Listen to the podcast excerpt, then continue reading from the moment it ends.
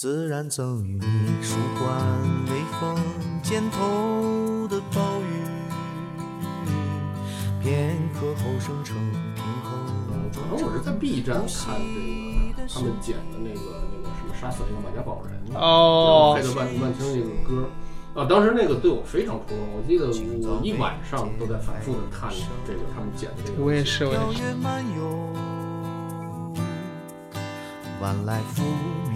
海风。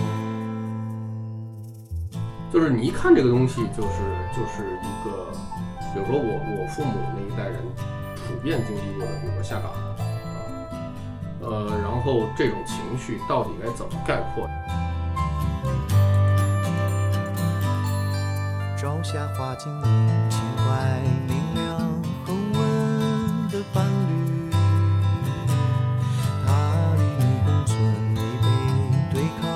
相同的命运，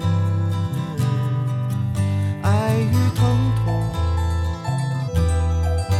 不觉茫茫道路长，生活历险，并肩茫茫人野荒。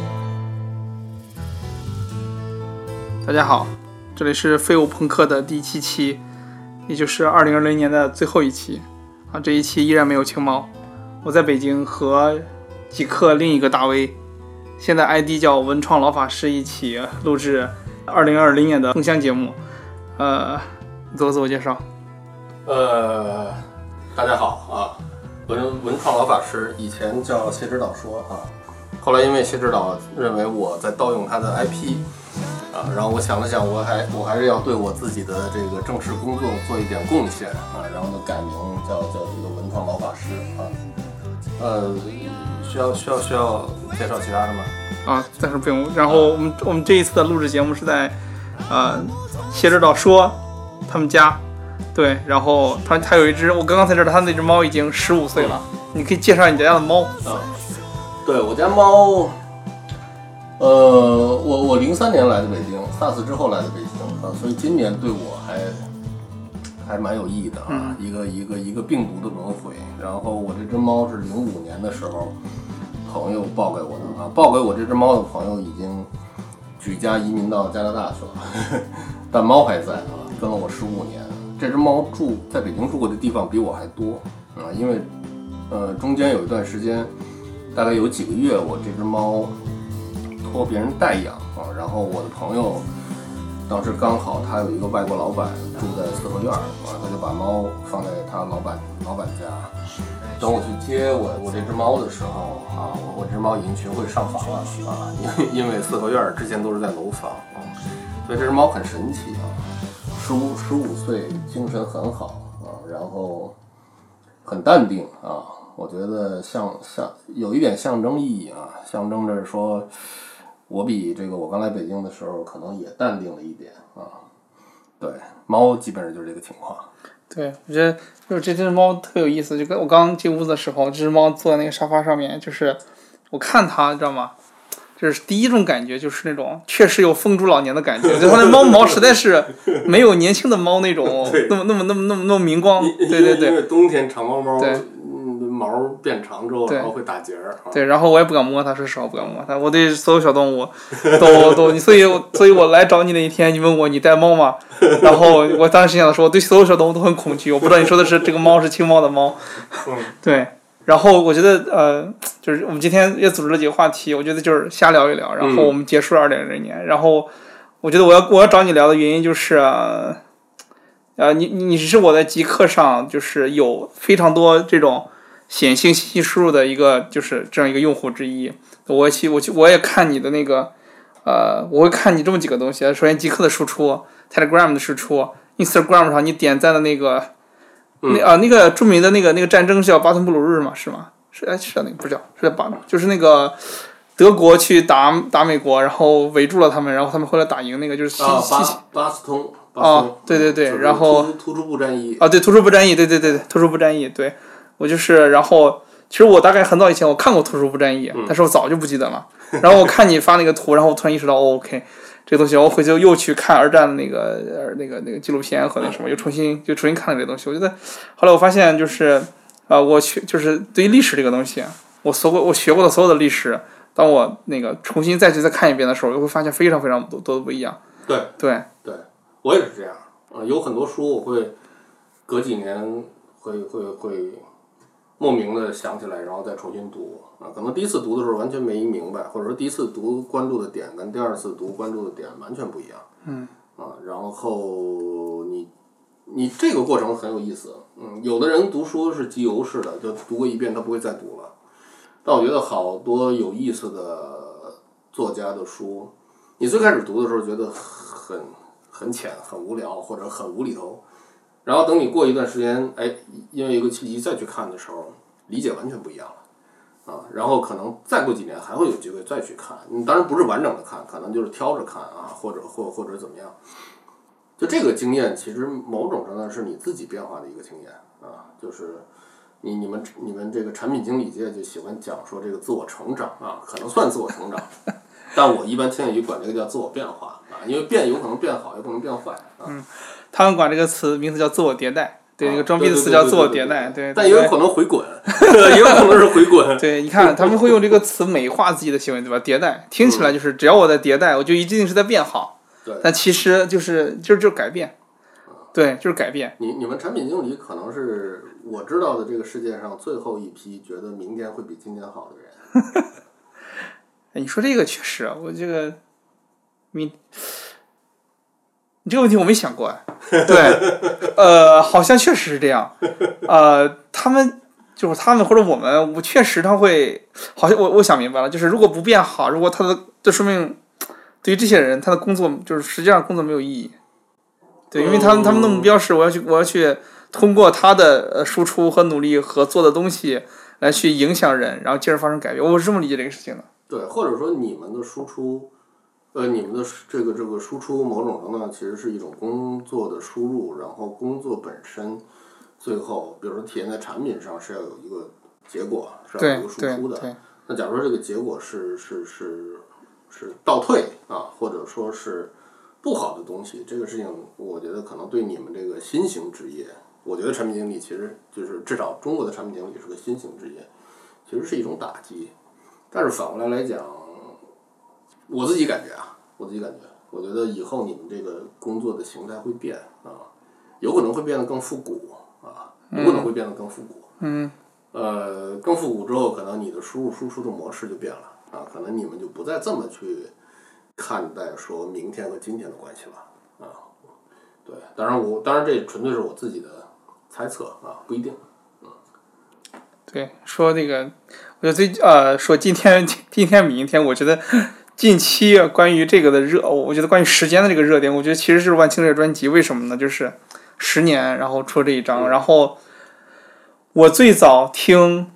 就是哎，就是你觉得万青发这张新专辑，我不知道你你还没听，你刚才跟我说你还没对对我还没听但你你听他们的音乐对吧？还是呃呃，这个我我其实，呃我我还是要坦白一下，这个这个这个逼不能乱装的。嗯，我我我真正的这个，我属于我资深的这个歌手啊，我非常非常热爱的歌手是罗大佑哦啊，罗大佑，然后这个李宗盛啊，伍佰啊这些人，然后国内的这一类的歌手我都会听啊。嗯，但是我基本上没有特别强的热爱。比如说谢指导本人是超级李志粉丝，啊但我还好，就是可能我听李志的时候，我的年纪已经过了那个年纪了，啊，这个很重要，我觉得。嗯嗯但是我也蛮喜欢李志的，啊，只不过就是说不太可能说有有有有罗大佑这些人给我的这种这种冲击，啊，那万青其实也一样，我接触万青非常非常晚啊，大概大概是那个那个那个那个呃，可能我是在 B 站看这个他们剪的那个那个什么杀死那个马家堡人，哦配的万万青的那个歌啊，当时那个对我非常触动，我记得我一晚上都在反复的看这个他们剪的这个。我也是我也是然后当时我就两个感受，第一个感受是说，我终于理解啊，当年有一个著名的说法是说，电影的灵魂其实是剪辑，而不是表演啊。表演是最可笑的一个一个一个专业设定，其实最关键的是剪辑啊。就电影学院最重要的这个这个这个专业应该是剪辑，而不是表演系啊。然后第二点是说，呃，我觉得他这首歌就就我我是习惯会看歌词的啊，我觉得这个歌词呃太赞了，有有时代的非常强的这种呃概括。我就是我我觉得说定义这个词扯淡了啊，我觉得就是概括，就是就是你一看这个东西，就是就是一个，比如说我我父母那一代人普遍经历过的，比如说下岗啊，呃，然后这种情绪到底该怎么概括？其实第一次下岗下岗那个年代，第一次的概括其实是刘欢概括的啊，就是那个很主旋律的什么什么心若在梦就在啊，只不过从头再来的那个歌儿。那个歌当然我觉得也很好啊，我们不管我们同意不同意，其实我觉得唱的也很好。嗯。但是，一直到听到万青这首歌的时候，我觉得太牛逼了啊！我觉得这就是，这就是整整那一代人的人生的一个一个最关键的，对他们来讲最关键的时间点的一个一个一个概括啊，或者说一个一个一个一个白描，因为呃，它也会让你想到说。我们绝大多数人现在的生活啊，我不觉得说我们比父母这一代人，呃，更更高级，不存在这一点，真的不存在这一点啊。呃，只能说我们比他们幸运啊，因为时间不一样啊，我们比他们幸运。但这个幸运其实也也并不是一个呃整体意义上的幸运啊。比如说我父母是是是工人啊。国企的工人，然后他们的幸运在于说，他们从来没下过下过岗啊。虽然当时下岗波及到他们的企业，但是他们很幸运躲过了下岗，然后一直退休，身体也很好。但是，但是你会觉得说，他们的职业面临的这种焦虑不安、这种动荡，其实在今天我们这代身上是是一样都有的。然后在我们这一代身上，你之所以没有那么悲观，是因为可能你现在挣的钱比你父母当时要多啊。可能因为你还年轻，你觉得你你你还有各种各样的可能啊。但事实上，我觉得其实没什么区别啊。就这种不安感，是个个体面对社会时候总会面临的不安感。然后你又在这么一个这么一个社会的环境下，其实跟你父母所在那个社会环境没有特别多的这种本质的区别的时候。嗯，这个不安感只是还没来临，并不代表说你比他们要，你可以回避他们遇到的这些这些问题。然后万青这个歌，啊，其实其实这这个歌唱的是这个年代的啊，父母那个年代的这些事儿。但是我觉得对我们是有投射的啊，比如说这个这个这个这个这个，啊，回家喝两瓶啤酒啊，很多很多人是这样的。我记得当当年。当年今日头条出来的时候，我觉得这个产品伟大的一面是说，它给很多很多无聊的啊，时间成本极低，然后被迫要局限在自己的这个日常生活里的这些人，提供了一种精神的快乐，而且是很廉价的啊。当然，这种精神快乐可能是严肃的啊，比如说我知道美国发生了什么，这是很严肃的，但有可能是很轻松的啊，比如我就是看一个搞笑的视频。但是在父母那个年代，他们这这些快乐比今日头条能给他们的要小很多啊。对，他们可能就只能是晚上八点等一个电视剧，或者说传一些这些街坊的八卦，仅此而已啊。所以我觉得那首歌，当时听完，我觉得啊，啊，很牛逼。中国还是有啊，虽然很少啊，歌曲很少，但是 总总过过一段时间，还是会有很牛逼的歌曲。让你听完之后觉得啊，不是只有你在很认真的想这些事情，在概括这些事情，在回味这些事情啊，还有这么这么这么这么厉害的这种这种艺术家啊，回味的创作的想的，一点都不比你差，甚至比你更好。然后这个时候，你你其实是有一种是有一种这个获得感的啊，你你觉得说。你的人生被更牛逼的人又冲击了一次啊！而且大家想的其实差不多，对，就这种感觉。对，我觉得那就是你说那个那个到底读马家堡还是读马家堡？宝吧，我我觉得应该叫宝，叫读宝是吗？呃，马良湖，对我呃，现在好像不太分这个了。以前可能会被语文老师标注说到底应该念什么，对。对，我在 B 站看那个视频，对我首先对我不应该是 B 站用户，我应该是个西瓜用户。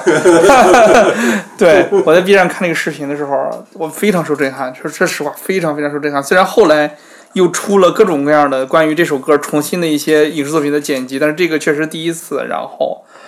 我在马桶上，我早上马桶上，因为我我消费这些内容的时间就是早上蹲马桶的时候，然后我就看哭了，这就看哭了，嗯非常嗯非常非常受震撼。就是是是是，那个视频，其实我觉得，嗯，那个视频让我突然意识到，我以前觉得，呃，其实我我在此之前没怎么看过这这个对赵本山和范伟这些这些所谓鬼畜剪辑这些东西，没怎么看过。但是我以前就觉得说，这两个人是中国最好的演员之一，嗯。啊，尤其是范伟，对，赵本山是我早年对他两部电影印象特别深，一个是那个呃《落叶归根》，哦哦，就是哦运尸体那啊，我知道那个，我知道那个。啊，那那个那个太伟大了，那个那个那个是中国电影史上少数以尸体作为从头到尾的一个一个一个主题的一个、一个电影，而且是一个很呃，其实是一个喜剧性的表达啊。呃，虽然我不觉得说他最后那个主题提炼的很深刻，但那个可能是因为啊，大家都懂的原因，必须要拍成那个样子啊。然后范伟是因为拍了无数，我觉得他拍了无数的这种呃东北跟东北相关的这些片子，然后又演了无数东北风格的这些主流啊主流小品，然后本来你觉得这个人是一个极度无聊的人，但是当呃当你通过这个剪辑再去看这个人的这个这个这个被剪进去的这些表情，然后他的这些表演的时候，你觉得啊这个人太伟大了，就是一个生活的表演者啊，然后呃让你能够感知到生活就是这个样子啊。它不仅不高于你自己现在啊，就是我们作为观众现在的这种自我感受，事实上它可以让你回想说，你可能每天也是这个样子，只是你自己不觉得是。对对，他的刻画非常细腻，对啊，所以所以后来后来，比如说像我像我我们的业务啊，我我现在 我现在的业务有一个有一档明星节目，他们问我说你到底想见谁啊？说你作作为这个有一些特权啊，啊可以给你安排握手会。我说我就想跟跟罗大佑握手啊，想跟范伟握手，其他的人。呃，他们说，比如说更年轻的啊什么什么，这个这个这个好看的，我说不不不，我我都不认识，不知道过去该说什么，啊，确确实是有这个感觉。然后，我觉得这个其实是 B 站很很厉害的一点，或者说是，呃，它在文化上，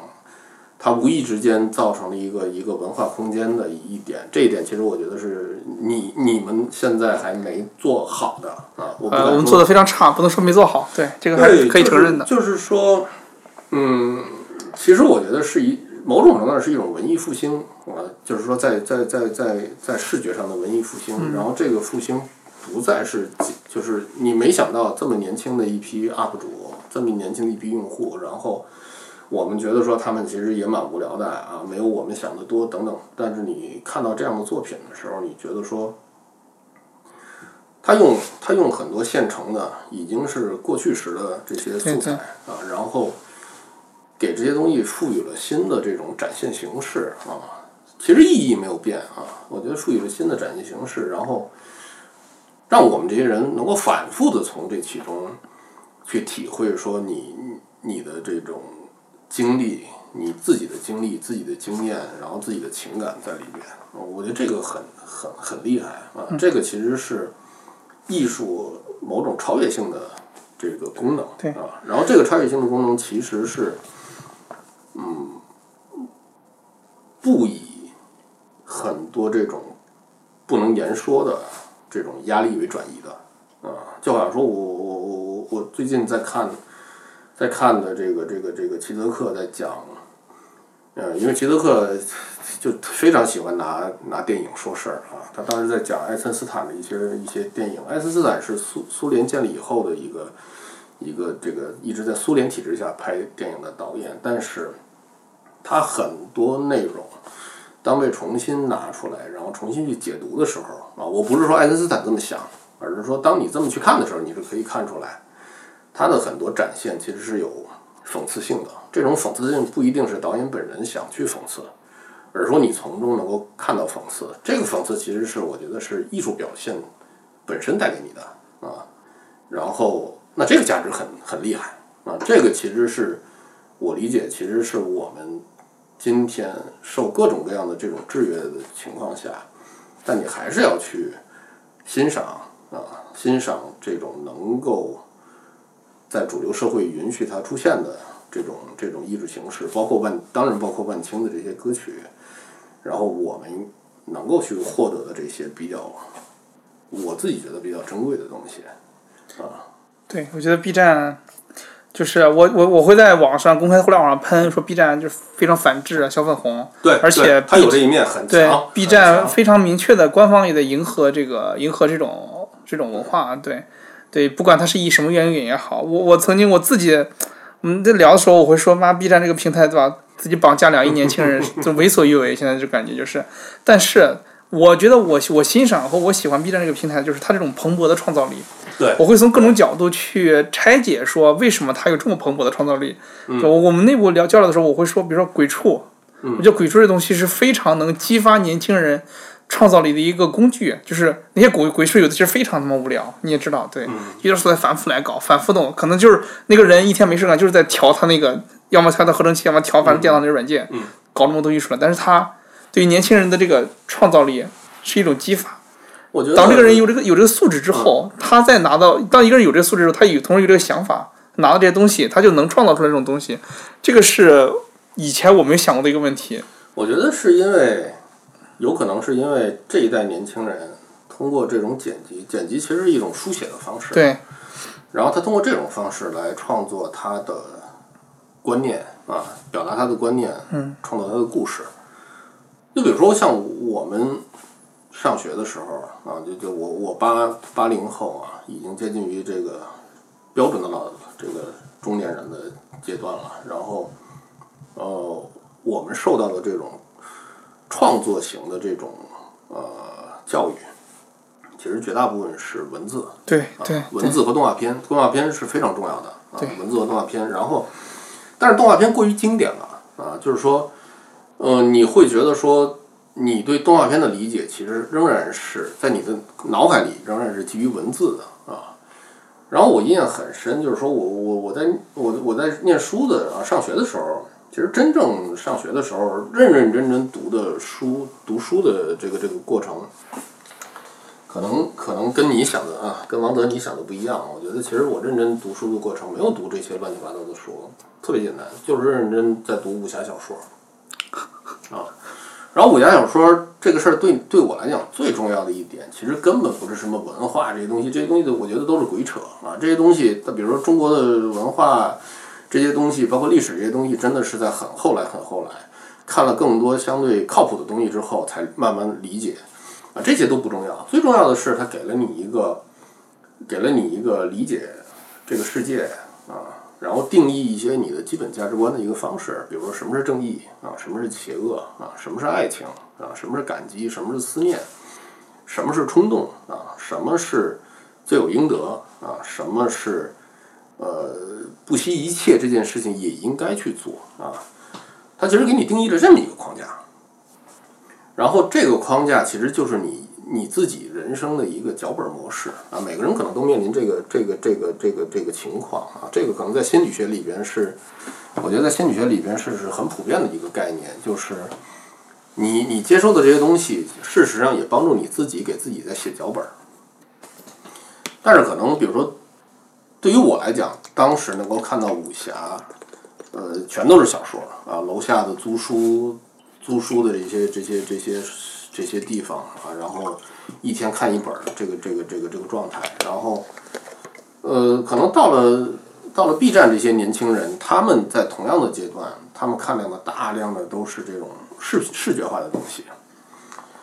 视觉化有视觉化的问题啊，我看你你你一会儿一会儿一会儿我们还要聊，但是我们先不说问题，但是视觉化的东西它其实也是一种表达。严格来讲，都是一种符号表达，文字是一种符号体系，视觉也是一种符号体系。那它它要解决的都是一个表达的问题，或者说一个沟通的问题啊。那那他们因为他们遇到了这么一个视觉表达成本足够低的年代，然后他们用对视觉表达的这种二次加工来传递他想表达的东西。我觉得这个在本质上是一样的啊。如果有代沟的话，其实是符号的代沟。对，是我们无法认知这个符号，就好像说我没办法去去去认知另一门语言一样。但是这种表达的这种这种趣味其实是差不多的啊。但是说这个趣味背后的价值观，那当然就不一样了啊。就是每个人跟每个人都不一样，每个代际跟每个代际都不一样啊。但这是另外一个问题。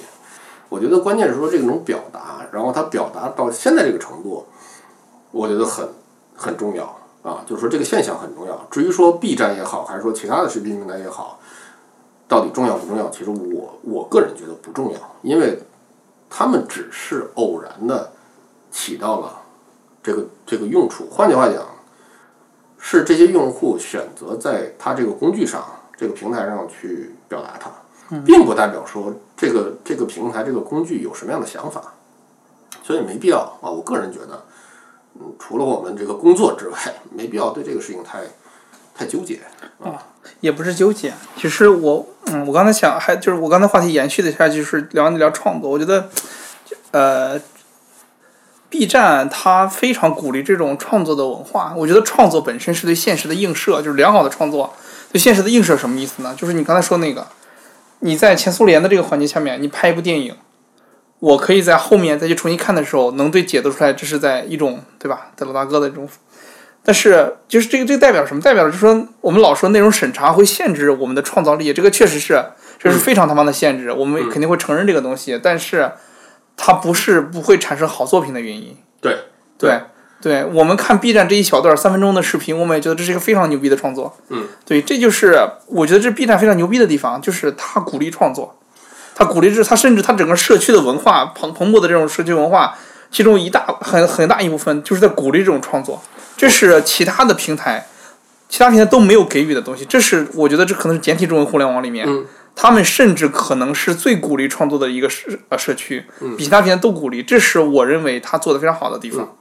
其实，嗯，内容审查啊，不管什么意义上的内容审查，跟创作本身，我以前也很坚定的认为，内容审查一定会影响创作的能力和表达。但我现在虽然还是反对内容审查，任何意义上的内容审查，但是我觉得这两者之间没有这么绝对的关系，它有相关性啊，有有有有有有这种相关性，不是没有相关性，相关性很强，但是它不是绝对的。呃，比如来讲说，呃，苏联时代有很多很重要的艺术家和学者，他一生都是在苏联的这个环境下。一生都是在这个苏联环境下，最有名的案例其实是这个作曲家肖斯塔科维奇，对，肖斯塔科维奇。呃，然后去年还是前年啊，呃，有一本这个某种意义上算是非虚构，英国的一个作家啊，当然它里边不完全是非虚构，它有一部分是脑补的啊，应该算小说，叫《时间的噪时间的噪音》还是《时间的噪声》这本书，就是讲肖斯塔科维奇的一生。呃，其实肖斯塔科维奇面临的所有的这种在苏联时代的这种外部的这种压力，他都提到了。这本书非常好看啊！你说的推荐书，嗯，这这这这本书非常时间的回声啊，时间的噪时间的噪噪声，我忘了是噪声还是噪音搜一下，对，非常好看。好看的原因在于说，它很细腻的，然后很有层次感的。把肖斯塔科维奇这么一个在当时，如果你认识他，你会觉得这个人很怂啊，很与世无争。但是在那个环境下与世无争，证明说他可能放弃了某种姿，这种这种这种价值姿态。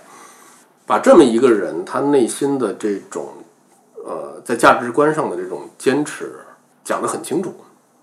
他这个坚持是非常无声的，他也并不寻求别人对这个东西的理解和认可啊。比如说他他这个呃，他写这个这个这个这个这个呃斯大林格勒的这个这个这个曲子，当时是作为主旋律去被宣扬宣扬的，因为斯大林格勒被围了这么久，然后这个这个这个歌曲在阵地上放，然后鼓舞了当时这个被围的这个苏军的这个斗志，然后呃，事实上在这个苏联体制内会把这个东西当做一个主旋律的东西，然后不停的去包装，不停地去美化。其实这个过程很像前些年那个 前很多年了，裘德洛拍的那个《兵临城下》那个电影，然后里边那个演政委的那个人的那个外形，可能就是按照赫鲁晓夫的外形去找的啊，因为他是乌克兰方面的这个政委，然后在不停的包装他的这个这个这个事迹，但事实上，裘德洛演的那个那个那个那个那个那个演员，他全部的这种这种。战斗的这个意志只来自于两点：第一点是他要求生，他要谋生，他不杀死德国人，德国人就会杀死他，甚至苏联人也会杀死他。然后第二点是就是就是爱情啊，当然爱情这个事情是真的假的，那可能就是编编剧一定要编的，那我就不知道了。那小塔科维奇跟这个状况是很像的，嗯，他他他有很多很多怯懦的点，这个怯懦的点很打动我，打动我是因为说我们都有这些。很很很很很很很懦弱的，很不堪的这种这种害怕的这些场景啊，我们都会遇到，每个人都会遇到啊。如果没遇到，只能证明说你没遇到过，哼，能够冲击冲击你想法的事情。没遇到真正的铁拳。呃，不光是铁拳，有很多很多事情，很多很多事情，真的不光是铁拳。然后，但是最后你会发现，说这个人顽强的活了整整一辈子，然后他有他的表达。他的表达在音乐里边，然后他的表达在他这个口述的回忆录里边，然后他并不是打算给别人看，而是说这个表达，他是觉得说他要完成他作为一个艺术家，他对于自己的一个人生的理解跟总结，以及他对音乐的理解和总结。至于说他对苏联这个体制到底怎么看，其实到最后我的感觉是他根本不 care 这件事儿，这是很多。跟他差不多这种经历的这个这个苏联的当时的知识分子都有的一个背景是，到最后我根本不 care 你你是什么样，就是我是藐视你，或者说我根本就是无视你，啊，然后这里面更有意思的，我觉得他更有层次感的一点是说，他当时这个跟着苏联的这个，因为因为赫鲁晓夫跟美国开始啊，包括勃列日涅夫搞这些缓和政策，然后他有机会作为苏联的这个艺术家代表去美国访问。然后美国当时有很多这种苏联的这种异议人士的这种流亡流亡者，然后小说里边提到说说他其实非常非常讨厌这里边的其中某些人，因为这些人事实上是站在美国的这个这个环境里边啊相对自由的环境里边，然后在不停的试探、挑战啊，公开的希望他来表态。他觉得厌恶在于说，首先是在利用他，因为这些人知道。他的身份在苏联的这个艺术家的身份，可能很很很举足轻重呀。一旦他表达了什么跟主流不一样的想法，可能会很轰动。但更多的是，这些人是很廉价的，在表露他们的这种这种价值观，或者说表露他们的这种在美国社会这种特殊的地位。那这种廉价，其实对于他们真正想追求的这些东西，比如说。苏联的变化啊，比如说这些所谓的普世价值的这些东西，其实没有真正意义上的帮助啊，其实是很丑陋的一些东西啊，就是用中国人的话讲叫站着说话不腰疼啊，其实比这个还要严重。那这个时候，其实他也表达了极度的愤怒，但是这种愤怒他也没有表露出来，而是说这种愤怒他也会变成他对整个这个这个这个这个历史阶段的这种不屑。他并不否定说，并不因为这些这些这些不好的人去否定说那些价值的，呃，正确或者说那些价值的正义，而是说他确实很厌恶这个时代表现出来的整整，可能在苏联是体制啊，在美国就是这些人。那这个这个东西，我觉得是很深沉的，呃，这个深沉是有经验去去是时间去去融合的，然后。你以前可能，比如说我我年轻的时候就知道像萨科维奇，然后其实比较无感啊，因为我我听古典音乐比较俗，嗯，就就就那些名曲水平的，德国下课完了。啊，对，有贝多芬的这这，而且不是贝多芬的全部，但是当你看看到这个东西的时候，你你就很受触动，你觉得说就是一种很伟大的懦弱，然后这个很伟大的懦弱，在懦弱那一面上，我们都面临。那如果我们想让自己变得伟大一点的话，那到底应该跟一个同样懦弱的人去学什么？那这一点我觉得是是非常非常难得的啊，你你很难去遇到这么一个一个一个一个人，然后完整的把这个事情给你展现的这么清晰啊。我觉得说到这个懦弱这一点，确实是啊。我觉得我在我我我日常，其实我这种感觉，呃，因为我自己工作本身的原因，我这个我这种体会会非常的多，特别是那个。哦，我操，这个话题还是不聊了，就聊多了，聊多了就会把工作内容带出来。我觉得，我觉得没必要，没必要。对，但是我觉得这种就是这种日常体会其实非常多的，就可以，因为你看的，我是我是会大量的接触这种信息。我接触这种信息之后呢，我需要自己有一道自我感情的过滤。我过滤掉之后呢，我非常非常我我需要非常冷酷，或者是非常理性的给到决策，然后呃给到决断，然后怎么怎么处理这些问题。然后当处理完这些问题之后呢，我会，对我每天都会需要一两个小时去缓一缓这个白天，因为工作工作压力带来的这种你不管是精神的紧紧张也好，或者疲惫也好，对对。然后我其实会想这些问题，我想完之后我会觉得，啊。就是你刚才我以前没法总结，我现在就是你说这种，他倒我倒不是伟大的懦弱啊，说说说实话就是懦弱。就面对，我觉得面对面对我不把它抽象成生活也好，就面对这这我们这种对吧？此时此刻我们这种生活的时候，你表现出来的其实就是一种懦弱，对对，只是我们呃可能不够坚强，就没法确实没不是任何人都能像他这样能直能直接自我面对的，就大部分人没法面对这个事实。我觉得对。会有这个问题，但是我觉得，嗯，当然，当然这种情况，嗯，不敢说每个人都能做到，这个这个是一个前提，对啊，不，但是最关键的是说，我觉得每个人在生活里要找的价值锚点不能太单一。啊，对对对，是。我觉得，就比如说，比如说你你做播客，我我觉得就很好，它是另外一个价值锚点。嗯。这个锚点跟 DAU 无关，跟增长无关，跟跟跟跟商业化无关，跟产品迭代无关，都没有关系。然后，当你找着这么一个新的锚点的时候，然后你就觉得说很好，你的人生又一个钩把你把你勾在那个位置上，然后，然后它可以让你，它其实给了你一个有价值、有价值、有意义的一个躲避的空间啊。因为很多人想躲避或者想逃避，其实没有空间啊。比如说想躲避、想逃避，好多人就出去喝酒，喝得烂醉，睡一觉，第二天还得继续这。就像崔海龙一样，是吗？我觉得，我觉得，我觉得海龙有别的。我觉得他，我我感觉他有别的，而且他是一个对，我觉得他，你们可能都是这样。我觉得你们对产品还是有这个朴素的热爱的啊。就不像我，比如说我，我从来我本来也不是产品出身，曾经被迫因为工作要去接触产品，我对这个东西其实没有一个想法，就是所有的这些技术术语什么的，我也可以有样学样啊，然后鹦鹉学舌去跟你们聊这个事情，嗯，但是不代表说我对这个东西有想法，就就比如说我，比如说我看别人写的东西或者别人拍的东西的时候，我是有想法的。啊，不管我做得到做不到，但我有想法。嗯。但是，比如说面对一个产品的时候，其实我没什么想法啊。那这个时候就是说，可能大家聊一聊啊，互相启发还可以。但是真去做这个事情的时候，其实我觉得我做不了这个事情，因为你你对这个事情没有想法的时候，你找不到那个最朴素的热爱的时候，其实这个事情就很难做啊。那我觉得。在其他的事情上，比如人除了工作之外，还有很多其他的事情，要找其他事情的这种这个锚点，然后这个锚点要把自己某一个维度，这个维度不管很宽也好，还是很窄也好，无所谓。我觉得要把这个维度挂上去，挂上去之后，然后你发现说，你整个人其实很立体的。你有的维度做的不好就算了啊，做的不好真的就算了。但是另另一个维度，你要能有一个自我满足，或者说你。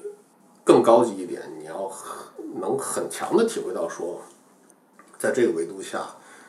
我我对别人的贡献，或者说我对别人的意义是什么啊？这个事儿其实我觉得有价值，虽然不一定每个人都需要啊。我觉得有的人活得简单挺好的啊。但是如果说遇到这个问题的时候，我是建议去找找这种事情，否则的话，你在那个单一维度上，你获得多少都无法满足。对对，这是我过去这一年非常深刻，就是。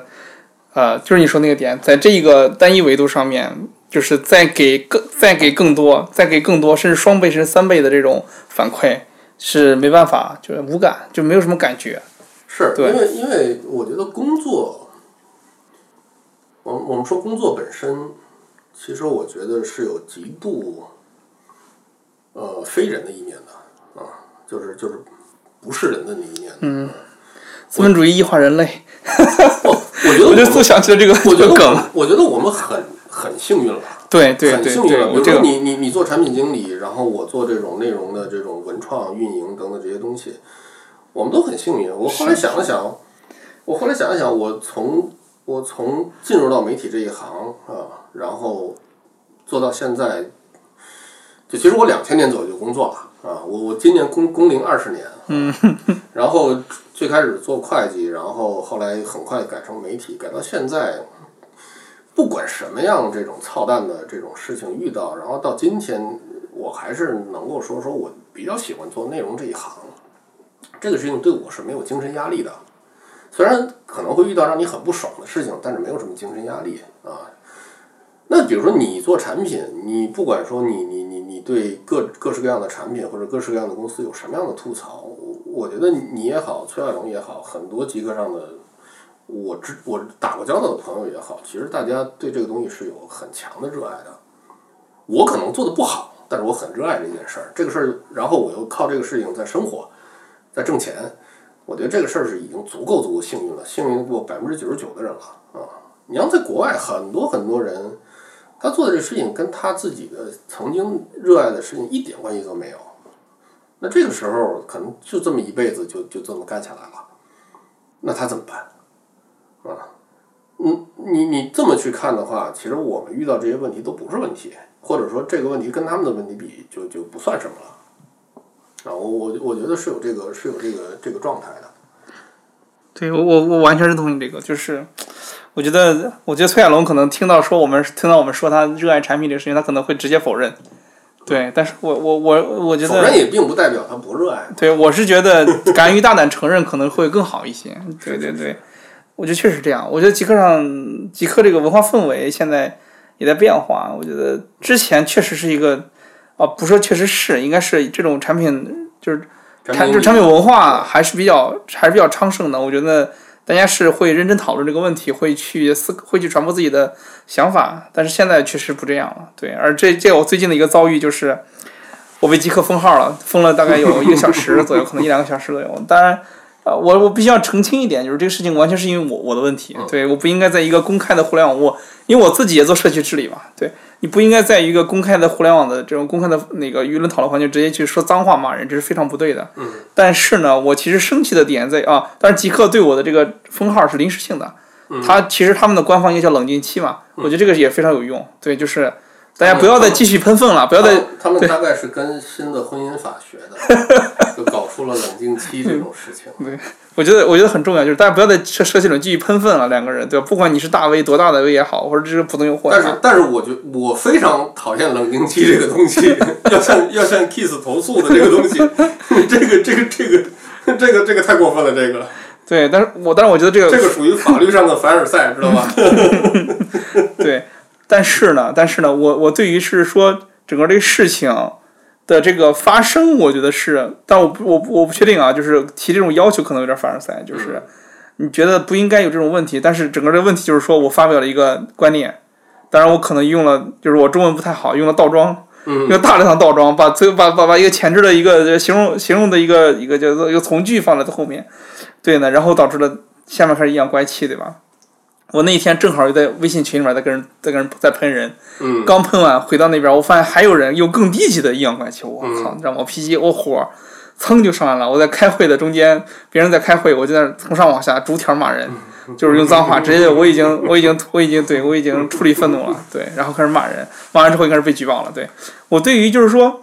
呃，后来林航林航老师和他们的一个另外运营同学找我，然后也道歉，我觉得道歉是不必要，因为确实是我做错了，但是我觉得。我对就这个事情里面投出来两个点，就是第一，极客的社区治理做的确实不够好。对于所有，这是衍生出另一个话题啊，就是说，我们现在很多这种 news feed 的这种产品，推荐这种产品，都还有没有技术中立这个东西？另外一个就是说，你刚才我们说的反对审查这个事情嘛，其实 newsfeed 这种东西的出现，就代表着必须有内容审查，就是不管是 Facebook 也好，Google 也好，Twitter 也好，嗯，对，然后他们设计做的不够好，我觉得就是他们应该审查没有审，这是第一个问题，对，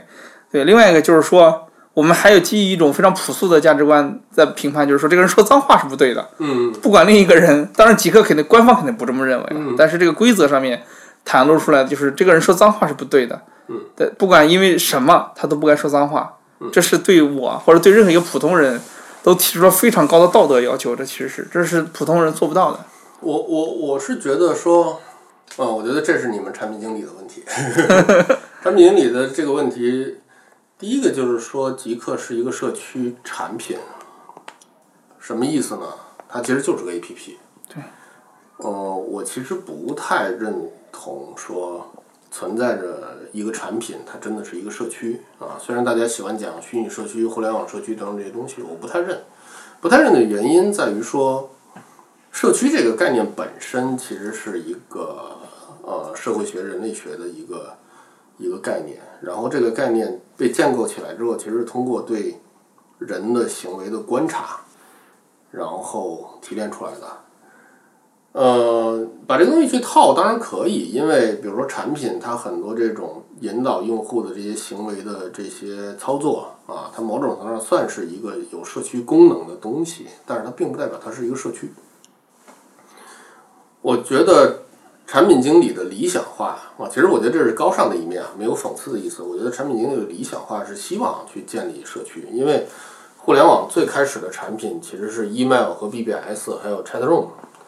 啊，那那我我这三这三者我其实都经历过。我我第一次自己在家上网拨号上网应该是九八年九七年的时候啊，那会儿 chatroom BBS 非常非常火，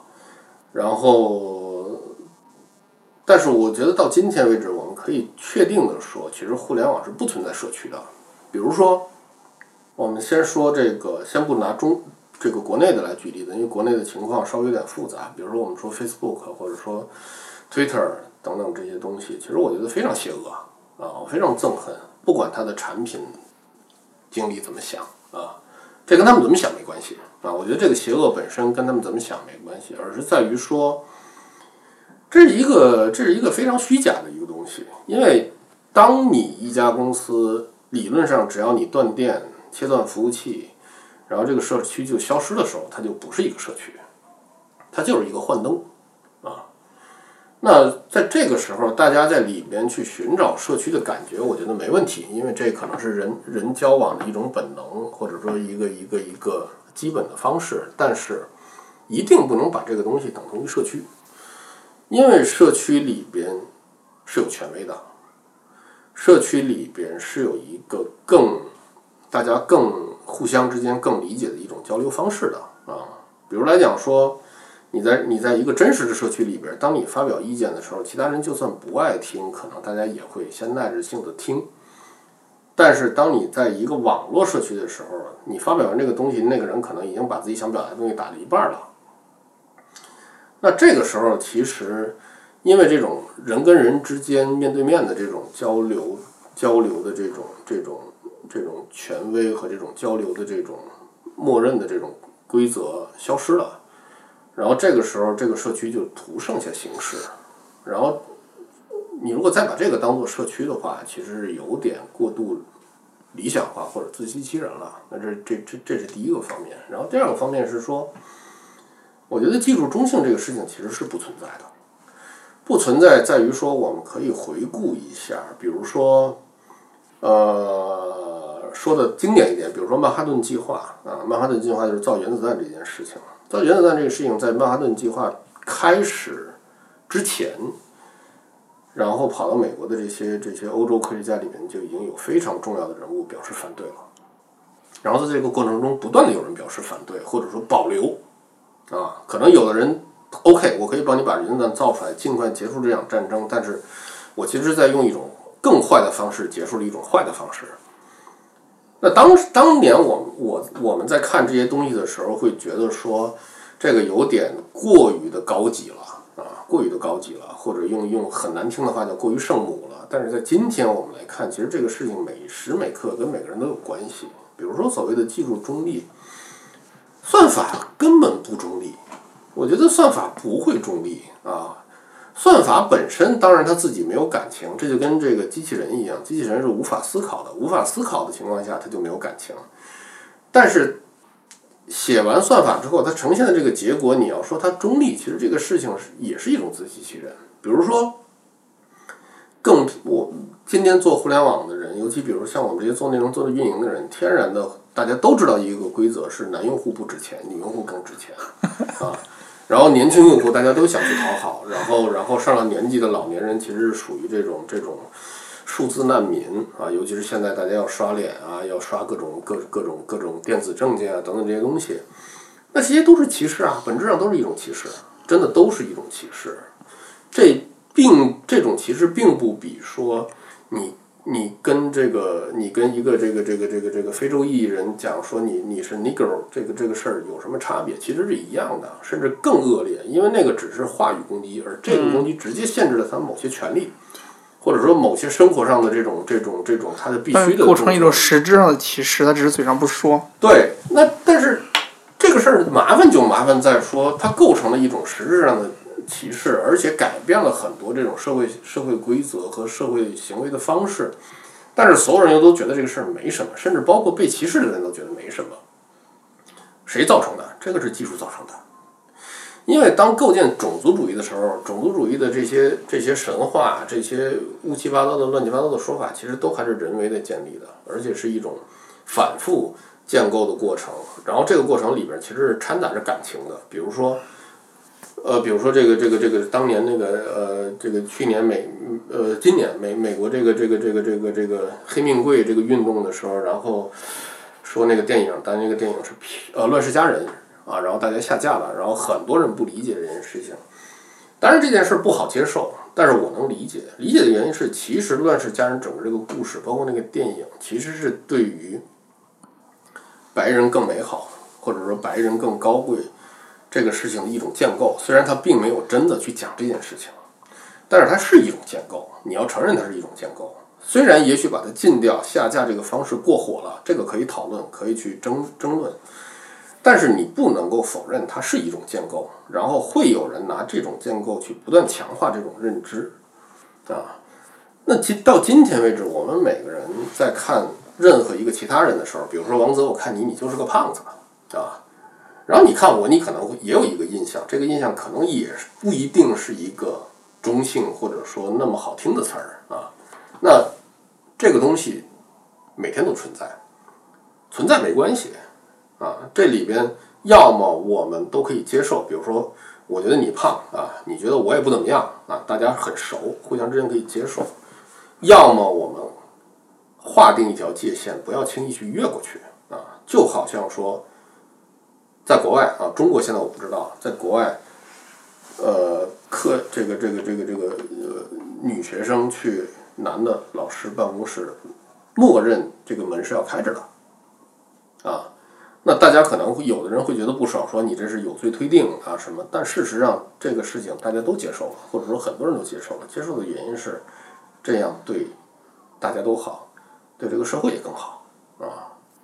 那这件事说回来。技术中立这件事情本来就是一个神话，本来就是一个神话。我觉得我们首先要承认它是一个神话的时候，才好去理解技术到底能够给我们做什么。对啊，那如果不承认这个神话，其实会更糟糕。那这两年我们面临的大量的这种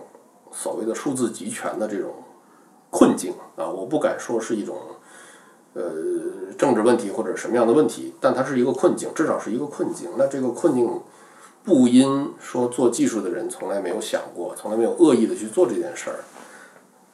而消失，它已经存在了。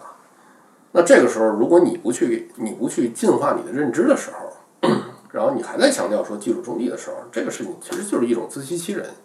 也许你确实是这么想，但是不代表你这么想是对的。所以，所以在这个从社区到技术中立，其实我觉得这是这是这是一个连贯的问题。当我们首先抱有技术中立的这个信念的时候，我们就会美好化这个社区的存在。我因为我们觉得说我们的技术可以帮助我们建设一个更好的社区，但其实这件事儿可能正好相反。至少我的感觉是正好相反。当我们的消费品极大丰富，每一个人的闲暇比以前更多，可消费的东东西更多的时候，其实大家的这种呃观念上的这种困境比以前，我觉得更更差了啊，就是更坏了，这个境况更坏了。那这个时候，大家要全方位的去想，到底出了什么样的问题？每个人的角色，或者说每个人的工作，都都要承担责任。这个时候，这件事儿才有可能找到一些想法、一些办法。但如果大家都认为说自己在在这件事上没问题，或者说没经过充分的讨论就默认说这件事没问题的时候，这个困境其实是很邪恶的啊！这个困境就是就是政治学上经典的这个概念，叫叫这个这个耶路撒冷的艾希曼啊。这个艾希曼是被这个这个这个以色列的这个这个特工抓回来的一个纳粹，然后他在整个这个审判过程中反复在讲说，其实我都是执行命令啊，我本人没干过任何这种出格的事儿，然后杀害犹太人啊等等这些事情，全部是一种这种职务行为啊。那这个东西放大之后，其实跟我们现在面临的这个这个情况是一样的啊，只不过说大家愿不愿意去往这个方向去带入自己的经验，带入自己的角色。和带入之后，你到底要怎么办？那只有在说所有的人，不敢说所有的人，或者说我们能够能够触及到的人啊，能够交流到的人，大家都在都有这个这个这个这个这个意识的时候，可能这个状况才会有改善。但是这个改善并不因为一个社社区产品的存在而改善，而是说你们作为一个人的共同体有改善了，然后这个社区才改善。对。所以，我我在我在就是他们封我这个事情，我觉得对我来说就是正好对这个事情再重新重新考虑一次。我想之后，其实这这个它是个两难的抉抉抉择。你比如说，极客想要进化好，当然我现在这也确实战术好不腰疼，现在这种状态。比如说，极客想要进化好，你这是什么酒？百威百威葡萄酒，领导。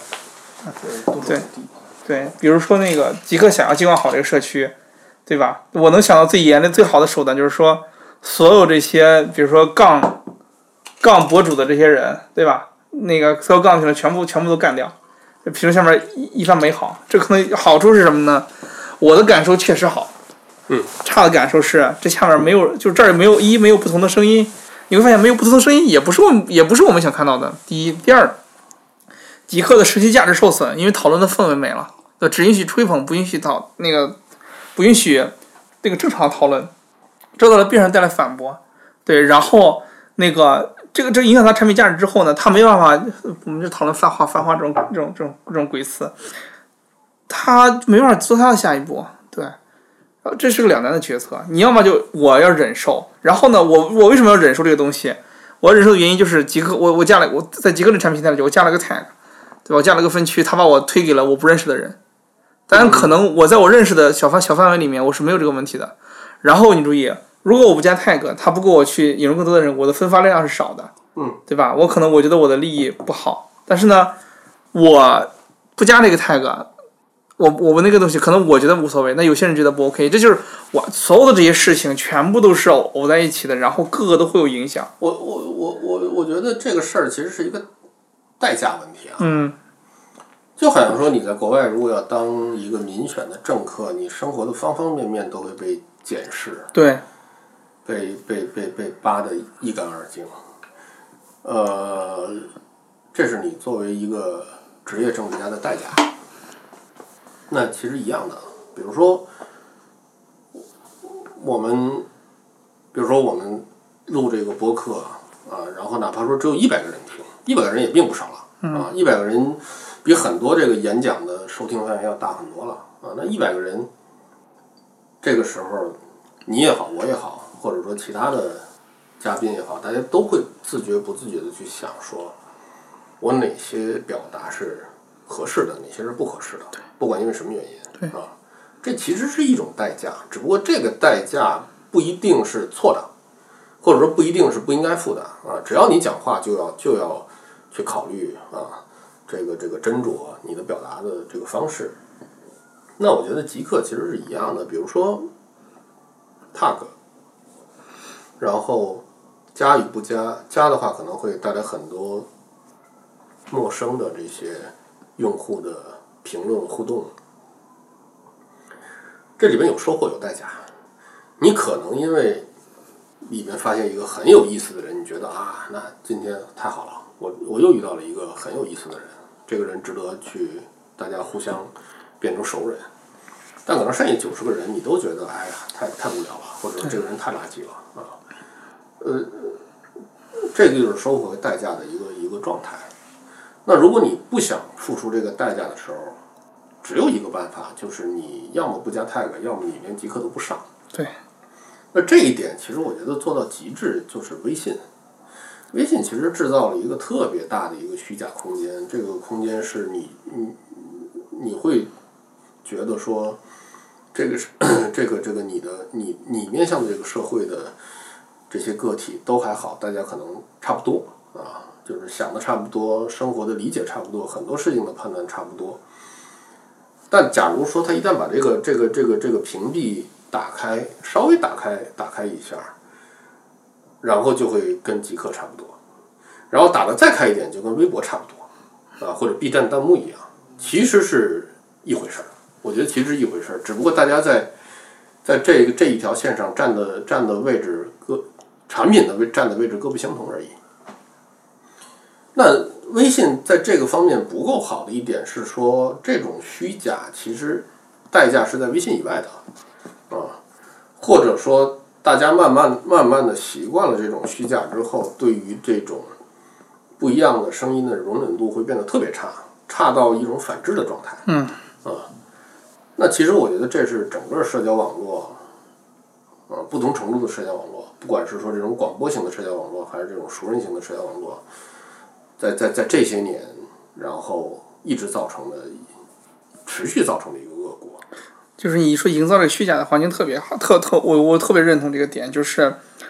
它解决了我有一个思考没有解没有没有想好怎么去归纳的点，就是为什么当代人在网络上面，就是大家在生活上确实还还还能表演的像个正常人一样，只要上了网，对于不同的声音的接受程度非常的差。这种非常的差，已经开始影响线下了。就是你在线下跟人聊的时候，你是不是能非常得体的接受他的不同的意见？我觉得很很多人已经开始，我觉得可能不能了，已经。特别是像我们今年这种情况，对吧？嗯。知道我们在营造一种伟大、光荣、正确的这种叙事体式体系。嗯。在我们营造这个叙事体系的时候，很多人是信相信，完全非常相信这个东西的。嗯。他就是相信到狂热的这种这种状况。我觉得。嗯，我我觉得其实这是两个问题，当然有有连有连有连贯性，但是，呃，后者这个问题，我觉得其实，在在在人类社会是常见的。哦，对。而且并不遥远，呃，而且每个国家都有，真的是每一个国家都有。嗯，这个也是我觉得，我我这两年其实没有前两年那么不爽啊，在这些事上没有那么不爽的原因是，只要我们。投入一些精力去看历史，不管是稍微近一点的，还是稍微远一点的，不管是自己国家的，还是其他地方的，其实这种事情太常见了。然后，我觉得就是说，你对人类社会本身的这种永永恒的失望和永恒的希望都存在。然后，其实这一点恰恰考验我们到底怎么理解这件事情，到底怎么去看待这件事情，然后去。评估我们到底是一种什么样的态度去看待这个社会，到底是希望还是失望？呃，我觉得恰恰要避免的是过于的自信，说之前只看到的那些东西啊，比如说互联网这个东西，其实作为英雄式的这种叙述，从九十年代，比如说呃张朝阳。呃，丁磊这些人开始做互联网，啊，变成中国第一第一代这种互联网英雄，一直到今天，呃，差不多这个这个这这这个不到三十年，对二十多年，二十多年，然后到今天我们会发现说，B 站上很多弹幕在骂这些人资本家，啊，资本家这个词今年火是真的超出我的意外，真的。骂骂马云资本家，甚至我估计，如果是张一鸣，可能也不会收获太好的这些评价。但是，我现在很理解这件事情，理解不代表我认同啊。我觉得那些人当然都都都很垃圾，从我个人角度都很垃圾。但是，要马丁磊不太行，马丁磊不定自己老板，我天，这段我剪掉了。不不无所谓的，无所谓的。我觉得就是说不，呃，我理解这个事情就比较中性，在于说，呃，他们只是一个发泄的标的物。嗯啊，就是就就好像说，比如说这个还讲这个这个这个这个黑命贵这个运动在欧洲的时候，甚至这个英国人要推掉这个啊，有一部分人要推掉丘吉尔的这个雕像啊，那那丘吉尔对吧，已经死了这么多年的一个人，那对吧，何必啊？很多人会觉得何必？我觉得这些不重要，最重要的是说。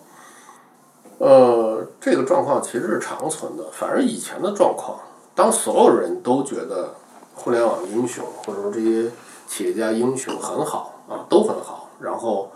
其实这里面有一个虚假希望，是说每个人都觉得我也有机会变成一个英雄式的人物，这个状态不不是坏的，这个状态当然是非常非常好的，但是我们要接受的是，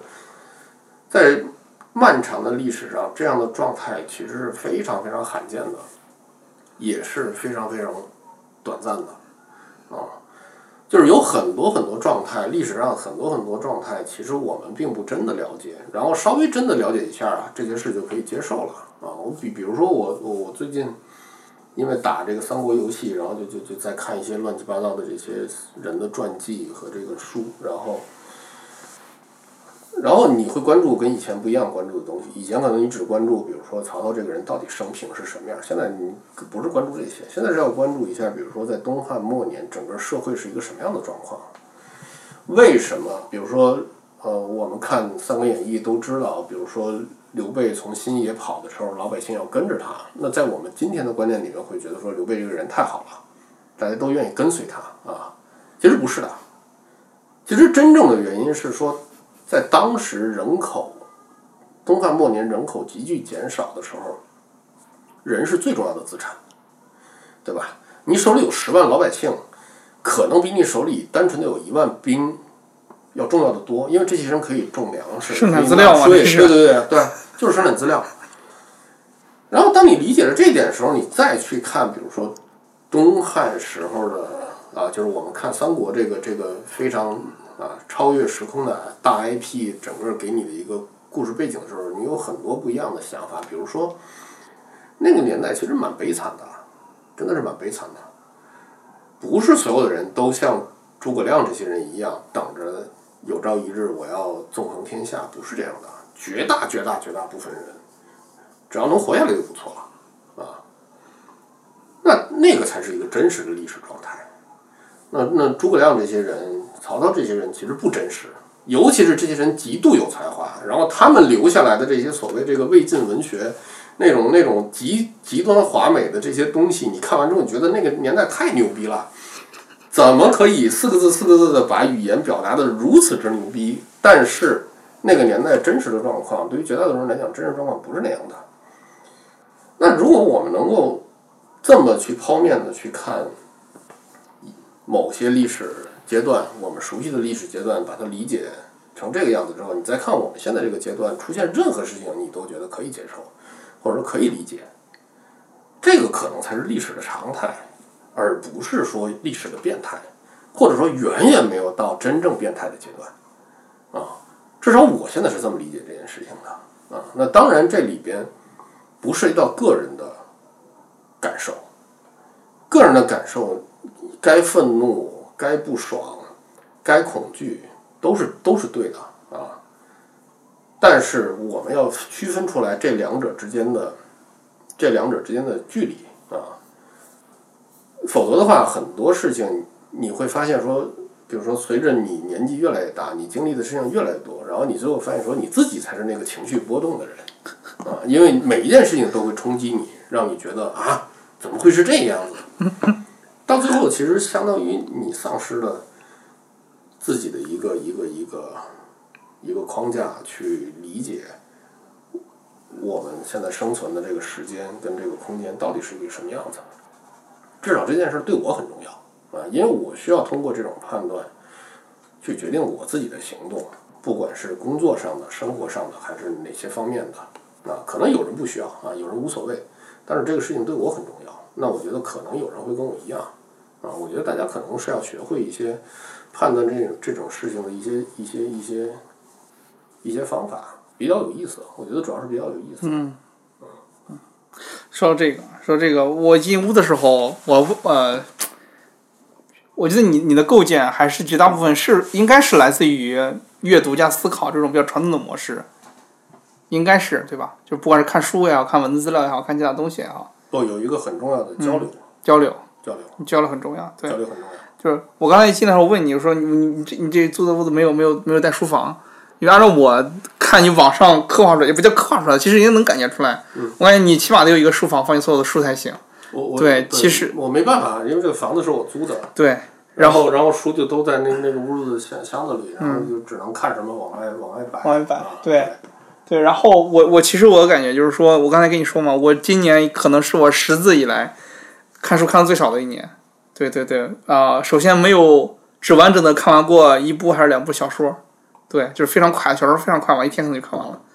对，然后其他的东西基本上就没有看完，就是翻一会儿翻一会儿翻一会儿就完了。然后我今年其实绝大部分时间全部除了上班加班开会之外，短视频、抖音、西瓜、B 站，对。啊、偶尔 YouTube，就是我会发现上国外的网站都已经不再是我的刚需了，就是，呃，我们把这个互联网战争拖到这个用户市场战争是非常正确的一个选择，就是确实非常占优。嗯，我也跟我朋友聊，就是说，呃，他他决定，就我刚把手机换成了一个十一，就大的嘛，他说他要把手机换成一个小的，他说他要远离手机。他觉得手机开始对他大脑造成伤害了。嗯，其实我就跟他说了那个产品的名字，我不好说啊，这我不能，我不能攻击我们自己的产品。嗯嗯 但是我确实就是这样的，就是我发现看短视频时间太长，嗯嗯，嗯，对，造成我的这个，我会发现这个人，如我如果不经过大长时间的这个呃舒缓，我注意力非常难集中。嗯对，嗯，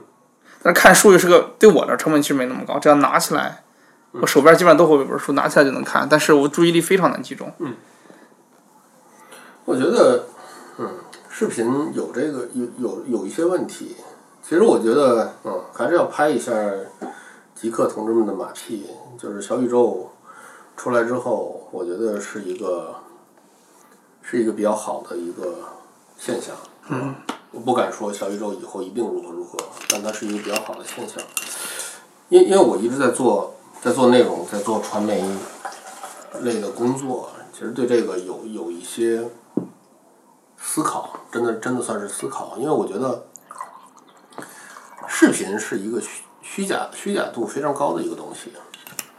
呃，高在说，我刚才刚才我也跟跟咱们俩也聊过，就是说，视频本身，镜头面对你的时候就开始表演，对，这是一个人的本能，这是本能。呃，极少有人能躲开这个本能啊。比如说，以前有一些导演，像张艺谋什么的，他们可能拍过一些电影，专门找那种在镜头前完全没有表演感的人去演啊，很难找的啊。这个真的是一种本能。对我我听过他那个故事，就是他把摄像头架在那儿，每天都让人去那儿，每天这个人一开始是表演的，五十天以后可能对对对对他知道那可能哎没啥用，他不表演了。对然后，呃，但是我们每天消费的视频其实都是这种表演。然后，当然，我觉得表演没什么，因为人跟人之间互相之间都会表演啊。就表演是是是人的社会性的一面，但是视频会出现一个问题是说，表演可能会成为全部，或者是成为一个最重要的一点。然后它会遮盖一些表达的成分，比如说我看过很多学者写的书，然后这些学者有一些他也会做电视节目，然后后来我又去找他们的这些在视频上的东西啊，除非是那种像电像电视电电大一样那种讲座啊，啊，讲座是另外一个形式。那如果说，比如说现在有学者会上什么奇葩说这种啊，其实我我我我我觉得有好的一面，也有也有很无聊的一面。无聊的一面其实在于说，你展现的只是一种作为学者的技巧啊，因为学者想在知识维度在某个场景下去打败普通人太容易了，或者说去俘获某普通人太容易了。对。但是这并不代表说是知识的胜利，或者说是一个一个观念的胜利啊，这只是镜头的胜利。那这样的话，其实视频的这种消费就变成说，呃，他想表达的东西被表演的东西盖过去了，这是第一点。然后第二点是说，视频的逻辑的给人造成这种逻辑感，相对来讲会更弱一些。比如说，我们都有一些经验是说，比如说开电视放电视剧，然后把它当做背景音，自己在边上干别的，然后后来发现也并不影响你一直看下去啊。所有人都会有这个经验，原因是。视频并不需要你连续的去思考，你只要在局部的跟他达成共识就可以了，啊，什么叫局部的达成共识？比如说，当看到某一个场景的时候，这个场景相对独立的时候，你就开始对这里面的人啊，这个故事本身有一个判断，虽然可能判断完全是错的，但你确实建立起这个判断，就通过这个这个压缩的空间建立起一个判断，那这是视频的一个能力。一个魔力啊，但是比如说，当你看文字的时候，大家可能有人读书也是跳着跳着读，或者有的人特习惯只看某某个环节，这都没问题。但是你哪怕只看一章，你也需要说从头到脚把这个事情想一下啊，上一句跟下一句之间是什么关系啊？你要有时候看书，尤其晚上，就是看着看着就开始眼睛就就开始打瞌睡了，然后你会发现说。你放着书签儿看的那一页，转天早起再打开一看，发现哎不对呀，我怎么会看到这一页了？对。但其实昨天你确实看到这一页了，但是你可能往前要翻两三页才发现说，哎，这这段我有印象。嗯。这是这是书的一个一个一个连续性的一个能力，但是视频可能真不存在这个能力，啊，或者说视频给你造成的这种思考不是这样的，啊，所以视频的这种这种虚假就带来说。一个很严重的问题，当然这个观点不是我的，是我一个朋友的啊，呃，当然他是在讲这个一些政治现象，比如说像川普啊这些现象的时候，他讲的很重要的一点，他说其实视频包括这些新媒体啊，推特也好，等等这些也好，他制造的这个共识其实是一个短暂的共识，当这个人出现，然后十五分钟在电视上啊播完讲完之后，然后他就。给他的受众制造了一个共识，但是在以前，当他想制造一个共识的时候怎么办？他要写文章啊。以前有以前有一些这个这个这个这个这个这个政治家是有很强的这个这个写作能力的，他要写书写文章，然后他要发表演讲，他至少要当着这几十人几百人的面，从头到脚讲一个让这几十人几百人觉得不是那么垃圾的东西。对啊。然后，到这个到这个这个这个富兰克林罗斯福的时候，有一个更大的跨越，他用广播，对，啊，炉边谈话，广播，啊，当然广播也有虚假的一面，它俘获人心的能力很强，但是它它是连贯的，它相对来讲更对等，它的表演感相对来讲弱一些，它需要有表达的东西才能够开始俘获别人。但是可能视频在镜头面前表演的东西就可以俘获别人了，啊，这也是为什么大家现在喜欢看脸的原因，脸就可以俘获别人，不需要你表达，只要你脸俘获别人就可以了。那这些都是视频的能力或者说魔力，而且不一定算是视频，可能从有照相机那天开始，这个东西就是这个样子了，啊，那只不过是说我们现在就是面临这么一个状态，然后这个状态。呃，我觉得也没有那么的不好，当然也没有多好啊。比如说，没有那么不好，在于说，如果不被这些俘获的话，他们被什么俘获？绝大部分人总会被一些东西俘获，比如说被广播广播啊。比如说，我听过很多有文革经历的人讲说，他们比如说听到这个这个这个一些重大的这种变化的时候，是通过村里的广播，就一个高音喇叭。嗯，对对，我们村都有这个东西。对。那个东西其实就是微博嘛，其实就是微博广播嘛，啊，但是他这这个对他来讲太重要了，每一次村里喇叭广播一定是有重要的事情，要么是这个村里最重要的事情，要么是这个国家这个社会最重要的事情。那他其实就是被这个喇叭俘获了啊。那比如说像我像我的上一辈，比如说我爷爷、我我我姥爷，他们最重要的这个这个信息渠道是新闻联播和参考消息。嗯。那参考消息，尤其参考消息对他们来讲，这可能是他们了解周围以外的事情最重要的一个信息渠道。那他其实也是被这个东西俘获，而且俘获了一辈子啊，到死他们都觉得这个东西是最重要，因为他没出过国啊。那到今天，这些人比如说被视频俘获，这些视频通过剪辑，通过各种各样的这种这种变化，然后给他们呈现了一个世界，这个世界比参考消息更具象，比这个。这个这个喇叭更频更频繁，其实是一样的，只不过就是说它被俘获的这个深度可能更深了，他会坚定不移的认为这就是这个样子，啊，所以我觉得这个可能是你们这些工作的本质，啊，就是就是就是在制造一些俘获俘获人的机器，你们不制造也会有别人制造，啊，所以我觉得你也不用特别有愧疚感。倒也不是有愧疚感，其实我没啥愧疚感。我觉得刚才我刚才你讲这段时候，有两个，我想起两个事情来。第一个是你说疫情，我想起来上一次疫情的零三年的时候，我当时应该在读初中，零二年、零三年的时候，零三年的时候，然后我想起来当时，呃，怎么去传递，比如说这防治类的东西的，是我们村有个赤脚大夫，嗯，那是我们村核心的医疗资源，就是一个赤脚大夫。你知道赤脚大夫这个东西，我就不讲了，不展开了。他每天下午上我们村的大喇叭上，我们村大喇叭是跟学校建在一块儿的，为了方便，对，然后就在那儿广播三个小时，讲大家怎么防治，每天讲三个小时，对。但是你知道，SARS 那个时候的防治就是板蓝根，还有加什么？我们村还有甚至高级的东西，叫什么？呃，什么免疫球蛋白？对，反正对，这已经是非常高级了。对，一个河北农村，这最后讲的根本没有用。嗯，对对，然后这个事情然后很快的结束了，呃，到现在你看，我我反而觉得这互联网好的地方可能就是比如说这些防疫的东西，比如说科学洗手，我是在我确实是在推特上学的科学洗手，怎么样？最终是科学的洗手。我们看了好多好多那个东西，最后推上一个视频，帮我解答以后，我知道大家怎么科学洗手了。是这个，另外一个就是说，你说俘获人心这个东西啊，我觉得因为这是跟另一个那个话题结合起来，就数字难民。嗯。就是我们的产品在很长一段时间里面，在我们做转型之前，包括在一七年或者一八年这种时间里面，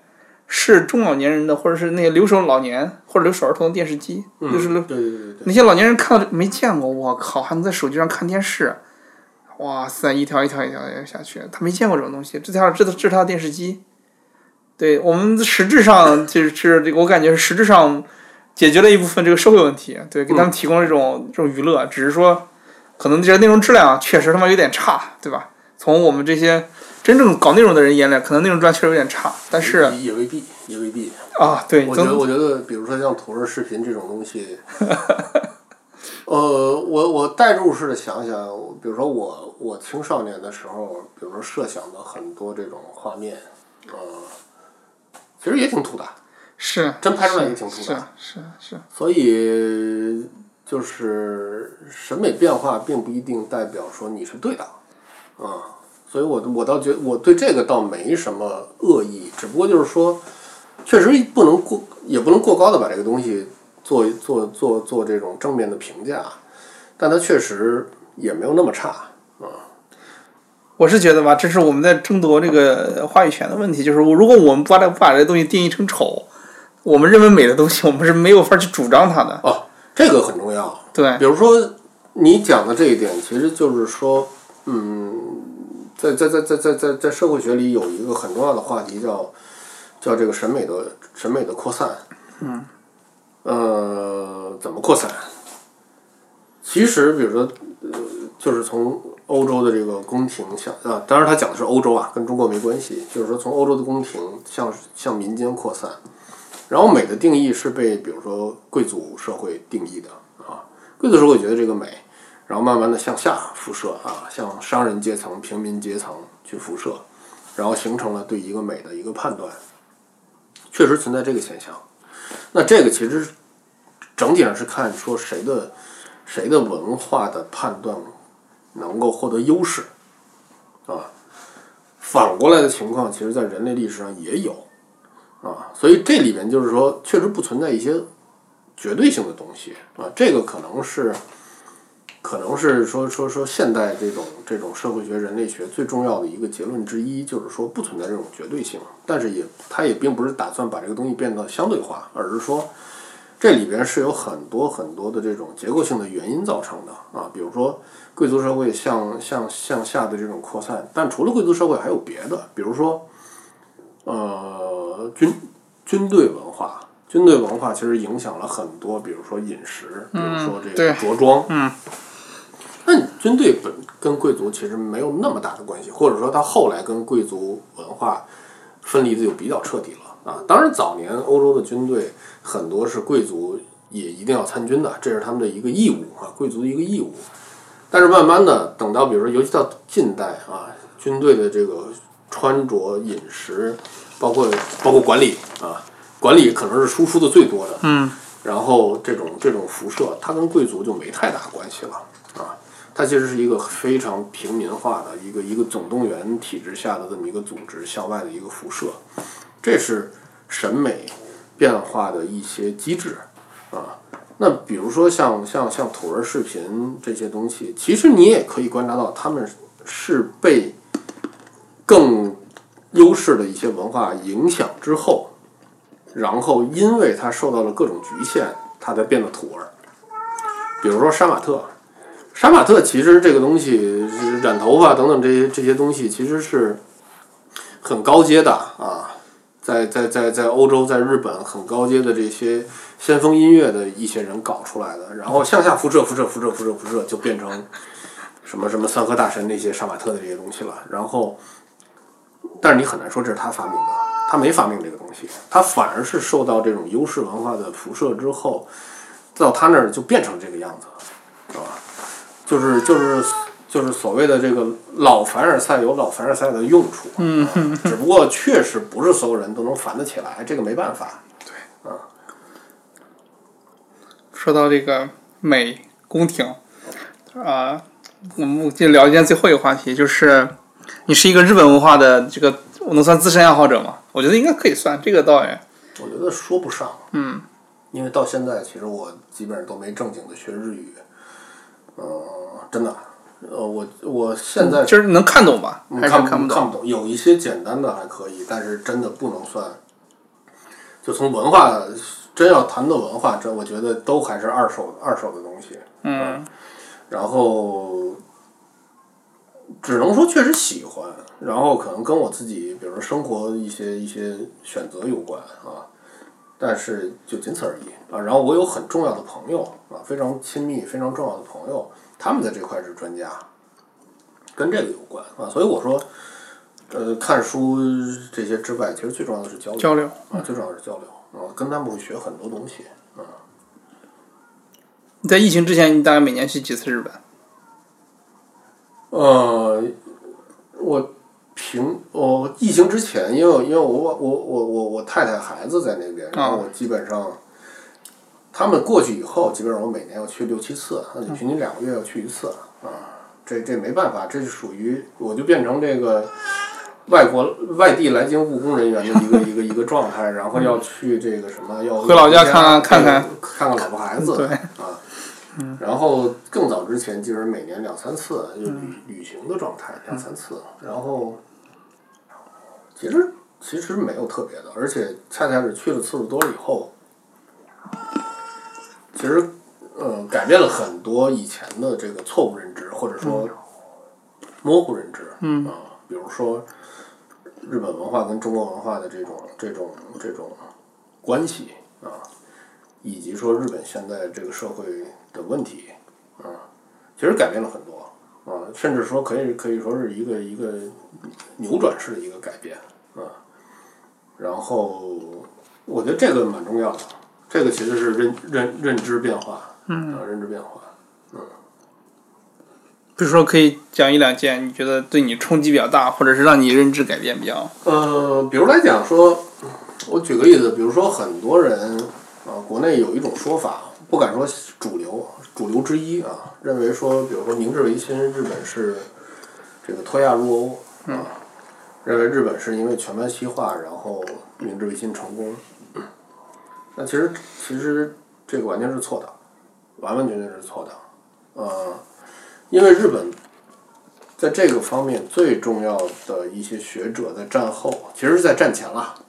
啊，比如说丸山真男是在战前了，他的这些研究的结论就证明说，呃，日本当然接受了很多西方文化，但是它的这个变革啊，它的这个现代化，有它非常内生的这些动力，然后这个内生的动力很多是跟，比如说德川时代的儒家文化。以及德川时代，或者说更早的这个他们本土的，他们叫国学，就他们的国学，他们的国学跟咱们的国学不一样，他们的国学指的恰恰是反儒家的那些东西啊，认为就是这种这种呃纯粹日本的这些东西啊，呃受这些的影响会更深一些啊。当然这里边德川时代的儒家文化跟我们的儒家文化是不一样的啊，他们的儒家文化的现代性就是现代化的这种变化。这个观念其实比我们要早啊，以及说儒家学者在日本那个社会的地位也不一样，他们在日本社会是没有这种士大夫地位的啊，因为他们是个武士社会，嗯，所以他们的儒家文化本质上就有点像说，有点像这个这个这个自由职业的学者啊，就比如说你你你你如果哪天你要自己干一个什么，教别人当产品经理啊。他们的很多这种著名的这个这个儒家学者，其实就是教别人读这个儒家的这些书，读中国文化的书。他没有很多人没有中没有这个很重要的这些官方身份或者政治家身份是没有的啊。这就导致说他们对整个儒家的这个理解其实是跟中国人是不一样的啊。然后他们发发展出来的很多这种理论，跟欧洲的这种。现代化国家的这个理论有一些其实是是可以相通的，然后因为明治维新啊黑船事件之后的这种这种到底是这个攘夷还是这个这个这个这个这个开放的这个这个这个这些政治上的这些过程，然后促使整个这个这个国家在观念上向这个方向去走，然后这里边埋藏了很多正面的和负面的东西。负面的东西就是它的法西斯化，其实法西斯化对他来讲，恰恰是他们自身的这个思想过程里面的一个一个结果啊。那正面的东西，当然比如它的现代化的速度很快啊，它的这个富国强兵，然后迅速的从一个落后国家迈迈向一个现这个这个当时的这种这种这个列强国家啊，并不是先进国家，其实是列强国家啊，呃，跟这个关系很大。那这个这个。这个认知其实是去了，就是因为要经常去日本，然后看了很多这方面的东西，然后包括跟很多这方面的朋友聊，就慢慢的他们来教我的，啊，他们反向的告诉我，原来那个那套东西是错的，是是是一套是一套历历史发明的东西啊。那那这种东西其实对我们来讲，其实是属于认知的变化，然后这个变化很有帮助，就有点像一开始我说的，说很多书。反复读，每次读看到的东西是不一样的，其实跟这个是很像的啊，并不否认说它的西化的成分很高，但是这个西化对他来讲到底是什么，这个理解是完全不一样的。然后这才能理解说，呃，反过来来讲，理解说，那比如说我作为中国人啊，我不管这个我们现在是一个什么样的状况，喜欢还是不喜欢，那作为中国人，你到底应该怎么去认识自己的东西？这个自己并不是一个，并不是一个这个没由头的，而是说，那你你生在这个国家，长在这个国家，然后熟悉这个国家的语言，然后你在这个社会这个国家的社会里面生存，然后你必然要去理解这些东西的时候，它跟别的国家的东西对你来讲就是不一样了啊，倒不一不一定是一种情感上的不一样，而是说这个不一样是天然的啊。你你你你天然的就是学代码的，你不太可能去去去跟什么搞考古的这些人了解的东西一样，而是这个差别。那这个时候你再反过来看自己的很多这些东西的时候，理解也不一样。比如说以前我是不太看这些古书的啊，就是儒家的这些这些东西，包括一些这种古人写的这些东西。但这两年我会看，看看的原因其实恰恰在于说这些东西没有我们想的那么那么古老。所谓古老，就是说对现在完全没用。其实恰恰相反，其实对现在是有用的。它的影响其实是遍及到了很多我们现在习以为常的一些东西上的。那比如说，这个中中国人现在喜欢讲什么什么什么什么，这个这个这个天人合一啊，这些这些乱七八糟的概念。那天人合一到底是怎么来的？啊，天人合一其实孔子是不讲这个东西的啊。孔子是非常讨厌这些东西的。孔子认为说他妈的只要看不见的东西，孔子挺唯物的，看不看看不见的东西，你们都别在那儿胡说八道啊。那真正讲这个东西，其实到汉朝董仲舒的时候讲这个东西。那董仲舒讲这个东西的原因，是因为他还是想制约皇权。那这一点就很重要，就是你会发现说中国人想制约皇权的这个思想，其实很早就有了。虽然它跟现在的制约皇权的这个东西不一样啊，确实不一样，但是很早就有了。这个很早就有，就好像说，投票制是从希腊的城邦开始的，但是并不代表说希腊城邦的民主制跟现在的民主制一样，因为希腊城邦是有这个自由民。和这个奴隶之分的，奴隶是没有投票权的啊。但是确实，这个这个的起点是在那儿。那比如说制约皇权这个逻辑，这种这种先进思想的起点，至少董仲舒是一个非常重要的一个源头。他虽然不是最早啊，因为孟子也有相相相相相相同的这些东西。那这些东西其实很现代。那到今天为止，我们都还在讨论这些东西啊，不管你是认同也好，不认同也好，你。基于什么样的问题去看这件、去思考这个问题，其实都都绕不开这些东西。那那董仲舒还有第二点不一样的是说，董仲舒这一派其实是很，其实是儒家里边很激进的一派啊，就是所谓公公羊学这一派啊，是从董仲舒开始的。那关于这一派，其实在中国漫长的历史里边，一度是非常非常边缘的，但是到什么时候，他突然间又起来了？就是到清朝中鸦片战争以后啊，从这个这个这个这个呃龚自珍这些人开始，然后一直到康有为，啊，然后这个这个这个简单来讲就是说，公羊学其实某种程度上是一种历史发明，因为它历史发明，所以康有为的变法里边其实有很多因素，它并不是那么古老。反而他是用一种古老的话术在讲很现代的东西。那这些东西你放在一起之后，然后你就会发现说，我们这个文化古代跟现代之间的联系远远比我们以前感觉到的要近得多，要共识的多。其实我们在在在在在文化或者在知识上，其实这些东西始终都生存在同一个时空里边，是我们的肉身生活在不同的时空里边。那这个时候你就会觉得这个事儿很有意思了，而且这个有意思是打破了很多现在的制约的有意思，就有点像艺刚才我们聊的艺术这这个这个一样，就是说你有审查无所谓，但是我的这种创造其实你的审查是防不胜防的啊，或者说你你都没想过，我也没想过，但是他就创造出来了。那文化文化理解在这个维度上啊，在在从日本这个从兴趣。从生活到反推回说，对对我这些这些这些阅读或者说这些学习上的理解上来讲，其实是有这么一个过程。然后突然间发现这些东西都是放在放在一个层面里，然后你不要以为你看的这些书是新书，很先进，不一不一定的，有可能很多很老的东西对现在的影响，呃，是我不知道而已。当我知道的时候，我发现这这个东西非常强烈，非常直接。甚至都不含蓄，啊，那这个时候你会觉得说，那你你你你你你作为一个就真正意义上的进步主义者，其实不是抛弃过去，只看眼下和未来的。真正意义上的进步主义者，其实恰恰是所有的东西你都要重新去审视一遍，然后去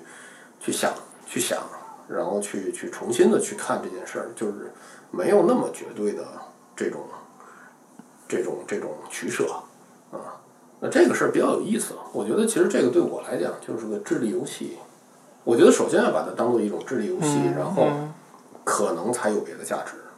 如果一上来就想去他那儿寻找答案的话，这个事儿要么很失望，要么你可能整个这个这个这个过程就会变得很很邪啊。因为我见过这样的案例，其实我觉得没必要啊。那这种方法其实也适用于我们做其他的事情，就比如说我做从做内容的角度看做产品，你从做做产品的角度看做内容，其实我们交流完之后是有很多东西是可以摆在一起来看的啊。比如说做内容的人以前只考虑说什么样的东西好看，什么样的东西重要，但是突然间把你们的维度加进来了，比如说什么是好内容，能够带来用户留存的内容。它也是一种好内容，对。突然间，你们加了一个维度，能够让用户提这个待的时长更长的内容，就是好内容，又提供了一个维度。我觉得没必要排斥它，它也并没有否定说你定义的什么是好内容，它只是告诉你说，在另外一个媒介空间，我们是这么看这个问题的。对，在另外一个媒介空间里边，他们是这么看这个问题的。然后这个时候，其实对对我们来讲。是有极大的帮助的，就是你突然间又多了一个工具，可以去敲打别人，啊，就有点像魔方一样。你突然间有一个工具去敲打别人。那你去日本，第二个就是你去日本，你觉得你到现在为止逛过，不能说最有意思吧？你可以推荐给你逛过比较有意思的地方。呃，对，极客上有个 tag 叫“日本去一千次也不够”，不够。我觉得这是肯定的啊。其实。我到现在为止，我说实话，我我虽然我也算经常去，但是我始终觉得，我到每一个城市旅游，我都觉得，其实主要看谁跟我旅游啊。比如说我我去日本，印象最深的，这个当然当然可能我太太会很不爽。我印象最深的是跟我一个作家朋友，我们俩一起去啊啊男作家不是女作家，男作家一起去啊。然后这个因为他他是个日本通啊。然后这个大概大概去了一周，然后整个旅行的见闻，因为他他会给我讲这些东西啊，而且他语言啊，他当地的朋友啊都都都都都很通畅，啊，那个那个很难忘，那个就是说你你一下子就超越了作为一个普通游客的这个这个这个接触的想象，有很多很多东西是是。如果他不带我去，我根本就不知道，或者说可能需要很长时间才知道这个东西。那这种就会比较在你记忆里就会比较深啊。当然你要说地方的话，其实我我我可能我不知道大多数人什么习惯。我我现在去，其实我很少专门去找什么地方，我一般就会有两种，经常态的去是就是去美术馆、书店这些地方啊，因为东京。啊，因为因为我基本上现在去就是以东京为主，除非是上野的那边的美术馆吗？还是？呃，我东东东京的美术馆太多了，包括包括周围的一些，比如说像香根，香根大家都知道去温泉，但其实香根有非常重要的几个美术馆、博物馆都在那边，而且是私人的啊，藏品非常重要的。就是去这些地方，其实解决一个什么问题啊？呃。就是一开始大家都觉得这是个凡尔赛的过程啊。什么叫凡尔赛过程？就是说你可能以前确实没这个机会，现在有这个机会了，很轻易。但是我这两年发现，其实这个这个不是这个样子的啊，因为这些东西你是无论如何你你没办法拥有的啊，你也就看看啊，到此一游。最重要的是你能看到真的东西，实物，而且是真的好的，这是一个见识，这是一个见识。啊，以前不太真切，现在很真切。真切的原因在于说，比如说看历史，或者说看很多这种重要的这些技术，你没你看过实物跟没看过实物是有差别的。比如来讲说，前年我在东京看那个那个他从台北故宫借展的那个颜真卿的那个那个那个展啊，那个那个那个他那个著名的那个那个那个祭侄的那个那个那个那个帖啊。然后日本人日本人赶上这种事儿会非常庄重的，非常郑重的就是整个看那个看那个那个那个记职记稿，那个那个那个那个大概要半个小时排队排半个小时看，我去还算好，半个小时就能看，可能到后边那快收展那几天，可能你要排一个小时以上的啊，但是大家乐此不疲，而且我去还不是周末啊，然后看的时候我第。对我来讲最大的冲击，当然我是书法外行了，但是对我来讲最大的冲击是我觉得我没想到这是个草稿。什么叫草稿？就是说以前我们看颜真卿大部分是碑帖啊碑拓，那些都是刻好的，一笔一画刻好的啊。然后颜真卿写的时候也是按照这个来写的，因为这是要给别人，比如说写这个写这个这个这个这个这个这个碑文啊，总结这个人的一生，其实是悼词了。啊，这是古代一个最重要的一个文献载体啊。然后他写那个是因为什么？是因为安史之乱，他的侄子。啊，然后这个就他们家算是满门忠烈啊，然后他的侄子就战死了，很年轻啊，属于严家的后人。那当时我知道的背景是说，在唐朝那个阶段，其实还算是一个贵族社会。真正进入到平民社会，其实是唐朝虽然有科举，但是科举的比例是低于百分之五十的啊。真正到是到宋朝，才开启了中国这个所谓的平民社会这么一个一个一个里程碑式的一个阶段。那当时作为一个贵族社会，贵族是有义务的。比如说，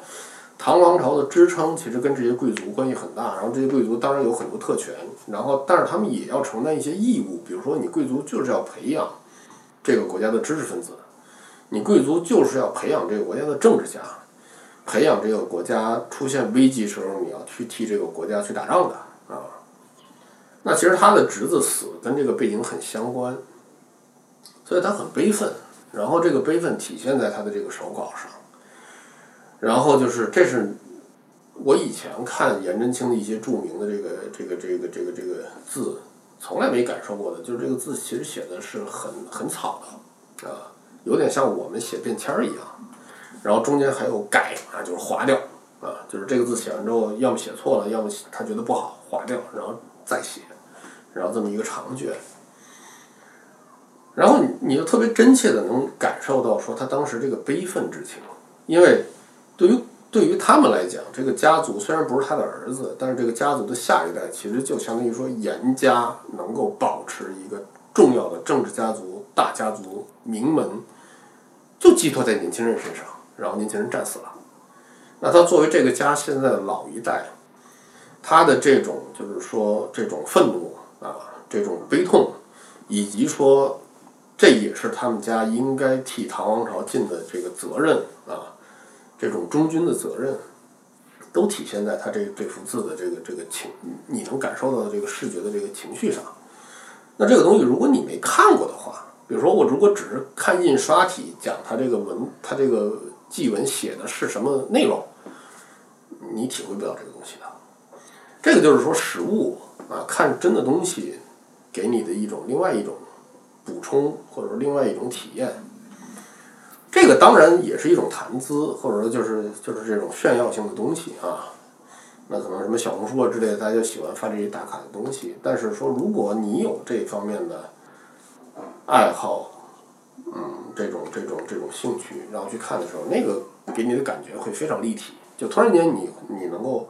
你能够通过这种文物回到当时那个场景里面去，稍微。脑补感受一下这个东西，那这个东西可能是纯粹的印刷体解决不了的问题啊。那所以我我会比较推荐去看这些啊，因为我知道其实现在有一批国内的旅行者，其实水水平蛮高的，他们会按照展的日期去看这个东西。那这是一个，然后另一个其实就是我我有时候会去自己找一些我感兴趣的地点，这个地点可能就别人就没什么兴趣了。啊，但是这完全是你个人的兴趣。比如来讲，我朋友的餐厅开在涩谷啊，涩谷，涩谷其实是一个非常热闹的，就跟这个跟这个什么什么什么什么什么这个这个东直门、东单一样热闹地儿。然后在他那个餐厅背面，大概也就隔了两条街，呃，有一个很小的一个碑，大概也就跟这个桌子这么大一个碑，一个纪念碑。然后这个纪念碑纪念的其实是这个，呃，二二六兵变的时候，然后这个这个这个这个这个政变的这个这些青年士兵的这么一个碑啊，就日本人反正就是说不管输赢都会立碑啊，然后这个碑其实很普通，其实它是在一条这个人行道上，然后。绝大部分人就是上下班路过啊，只有像我这种事儿逼游客才会去专门在那儿啊，还要专门看一下，认认真的看一下，然后还会拍张照片什么的。就这么个地儿，然后就这么一个地儿，没了别的了。边上就是 NHK 的那个那个总部，嗯然后周围就是全都是什么什么什么什么酒店啊，什么商场啊那些地儿，就这么一个地儿。啊，你反正我会去去找这些地儿啊，包括比如说当初那个去三英，然后当时应该是跟跟跟我家人去这个去三英的话，一般来讲大家都是去那个宫宫崎骏美术馆吧。但是其实还有一个特别重要的一个地儿，就是太宰治的墓，就在那个地。但是那个地儿我当时特别逗，我我让看完那个美术馆，那那个宫崎骏那边，我太太跟小朋友就就就就回去了，然后我还在那儿，然后我就去找那个墓，我围着那个地儿拿 Google 地图转了两圈，我都没找到。然后呢，最后找到一个口，那个口我一看应该是个火葬场，我就有点虚，我说他妈的这个墓也不应该是火葬场。然后我就找个人问，但是他英他英语又不好，然后我我我也没办法问的太复杂，然后我就试着往里走，往里走之后一看，确实是个火葬场，因为他他那个他那个他那个寺院本身承担这个火葬场的工作，然后再往后走，它有一个很窄的一个边上的一个入口，进去之后其实是一个私人的墓园，这个墓园不大，真的不大，然后这个墓园里绝大多数人根本不是名人，普通人。然后只有两块碑是很重要的，一个是太宰治的墓，一个是这个森欧外的墓。但是森欧外的墓不太容易，如果不清楚，不太容易看出来。那森欧外就明治时期的一个大文豪，他叫森家墓地，然后跟太宰治的墓是紧挨着的。这两块墓加起来估计也也就这么大，也就这么大。然后呢，就是，就如果你要知道，呃，太宰治啊，知道森外，你去就会很很 happy。但是你作为一般游客啊，那就是两块墓，然后还要路过一个火葬场，很就是感受很不好啊。然后，但是那个那那个很有意思，就是生生的在那儿，因为那天也很冷，因为因为也是差不多春节这个时候，就就是在外边溜了两圈儿。我说他妈的这个地儿，Google 上有，不可能说找不到。日本人不太不太可能干这种对吧张冠李戴的事儿。然后找来找去，最后啊，我要穿过悠长的这个火葬场，然后找到一个私人墓地，然后专门去找那两块碑，呃，这种比较有意思，因为他们有很多遗迹其实也没了，然后可能就只在那儿挂了一块牌子啊。现在可能北京、上海也有这种形式的啊，比如说像像那个上海鲁迅著名的那个内山书店，其实那个内山书店现在已经没了，它那个地儿是个工商银行，但是呢，墙上镶着一个。介绍，这就是当年的那个内山书店的旧址啊。日日本这种就更多了，其实就是干这件事儿啊。那这件事儿呢，就是说你自己有乐趣，你干才有乐趣。你非要推荐别人干，其实没什么乐趣。嗯，对，就基本上就就这种，我我觉得还有点意思啊。其他的吃吃喝喝的东西，我觉得这个大家不需要，不需要别人特意介绍，啊估计也都比我了解的更多一些。那听起来这绝大部分在日本就是为了愉悦自己。对对对，当然了，中年人嘛，就是让自己高兴就可以。好，最后我们刚刚才那个开始聊的时候说推荐书，然后你其实推荐了一个，刚才那本书叫《时间的噪音》，嗯，对对，肖斯塔科维奇的专辑，啊、再推荐一本儿，对，你现在对你现你现在一年大概阅读量大概是保持在什么水平？啊，是这样，我我我我我知道你不刻意追求这个吧，但是最后统计起来看起来的话，其实我不觉得有太多啊，就我我觉得，其实对我来讲，就买书就是个习惯，嗯。啊，就是就是别人别人可能爱抽烟啊，爱喝酒，当然酒我也爱喝，但是就是买书真的就是个习惯。然后很多书真的买完之后，可能一年两年都不都不翻的，这这是真的有可能的，很多很多书都是这样的。但是呢，一定要买。买的原因，一个是说我现在说确实，我现在买书对我没有什么压力啊。然后第二个呢，就是说很多书可能确实就会只会出一版，就不会再版了。嗯，对，啊，这个没办法，在在在国内最痛苦的一点是，这个图书馆你要自己建啊。我我我不算太多，我我随身的书大概就几千册啊，大概大概我估计两三千册的样子。呃，我有朋友，呃，就就跟就是带我去日本的我那作家朋友，他他他家里我估计他妈的他家里的书得上万册，以至于他买新房子他都没办法搬啊。他又是一个对书的保存状况要求很高的人，他基本上没法搬啊，所以他那个新房子反正租给别人了，他自己还住在原来的房子里啊，全都是书。这个不是一个啊，我首先要说这不是一个特别好的事儿啊，因为其实书这个东西，我又不是那种职业藏书家，这个不是一个特别好的事儿，但没办法。然后你通过这种方式，其实是建立了自己的一个知识图谱啊，这就是用互联网的话讲叫知识图谱。然后这个知识图谱其实跟别人差别比较大，因为在互联网上有很多东西其实还是在网上找不到的啊，很简单，真的是在网上找不到的。那这样的话，相当于我自己有另外一个知识图谱，然后我看东西一般会分成两类，一类是就是我想看，我可能就认认认真真的，然后一个阶段就这么从头到尾看；还有一类就是随时在查，随时在翻，啊，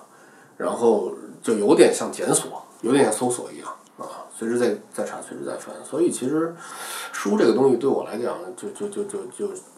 就是一个陪伴跟工具啊。但是你说到推荐书，我说实话，我。呃，我我我我很少推荐书，因因为这个我觉得没用啊。然后偶尔我跟别人讲起这个书，就确实觉得这书好看，并不觉得说这个书就更更有价值啊。然后我我随便找的话，其实就那本儿啊，就那个丘吉尔那本儿，你可以拿拿下来，有那个完整的那个那个书名。我我我特别喜欢这本书。但是我大概就只翻了一半儿，我还没我一直没翻完啊，就是就是讲这个对，叫丘吉尔一个政治领袖的文学与思想资源啊。然后这个书这个书好玩的地方是，他不是在讲丘吉尔的丰功伟绩，丘吉尔丰功伟绩书太多了，他自己自吹自擂的也足够多了，甚至拿这个东西拿了诺贝尔奖。呃，这个好玩的是说，他会去分析这个丘吉尔作为一个二流啊，二流可能都高抬了，二流文学家的这个用户画像，真的是用户画像啊。然后，然后去讲说，到底什么样的资源对丘吉尔的影响很大？比如说，丘吉尔的偶像之一，可能对中国人来讲并不陌生。丘吉尔的青年时代，丘吉尔的偶像之一是那个戈登啊。就是八国联军洋枪队那个戈登啊，他觉得戈登是一个非常非常他崇拜的这么一个有正义感的帝国主义者啊。丘吉尔是是英国最后一个伟大的帝国主义者。就帝国主义不是个好词儿，但确实是很很很贴切啊。然后我是因为这本书我才知道，就是他对戈登的这个感情到底有多深啊。甚至来讲，戈登其实就是他的武侠小说啊。戈登的剧本就是他年轻时候幻想自己的剧本，然后直接导致说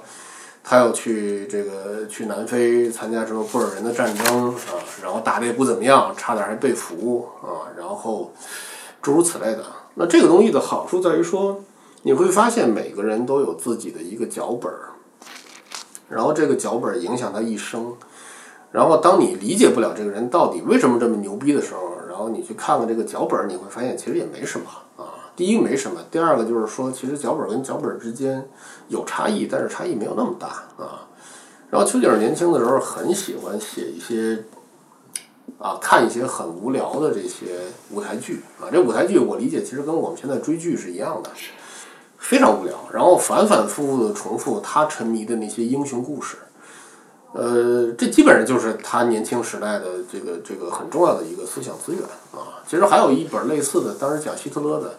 那个作者是从那个美国的国家图书馆，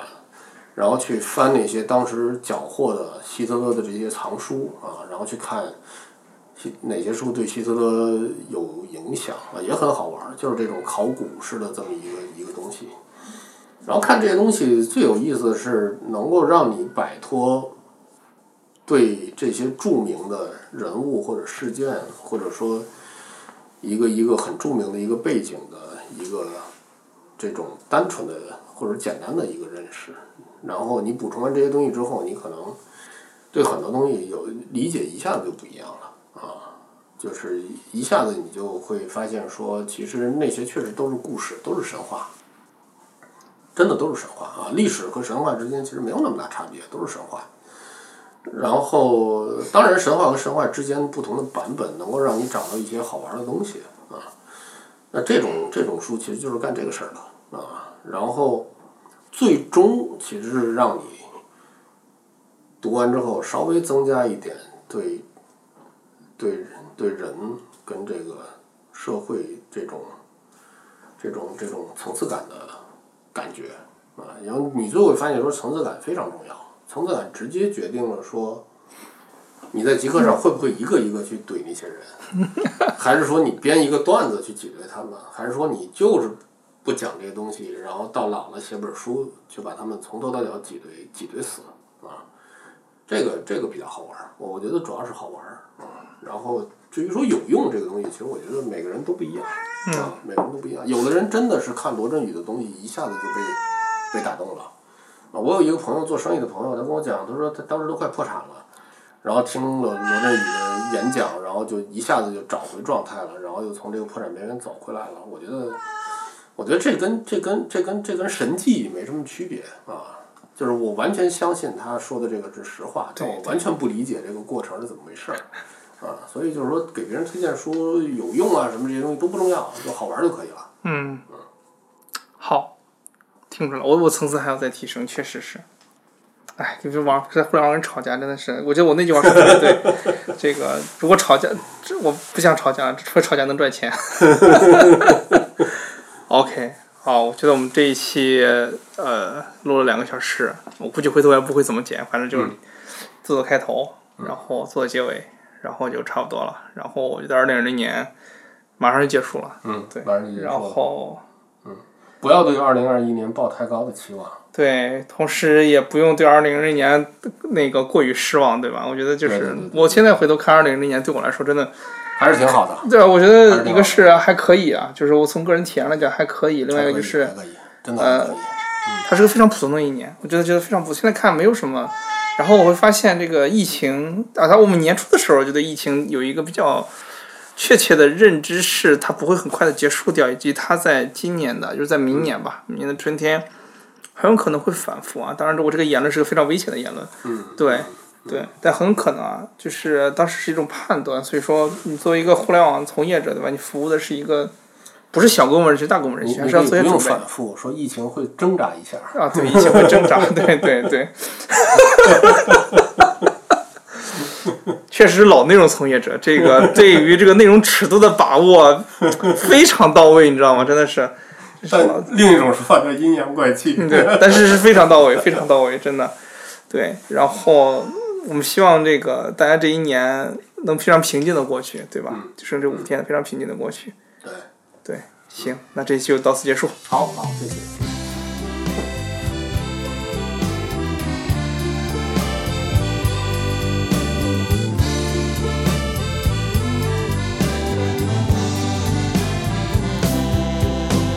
春天的花开，秋天的风，以及冬天的洛阳。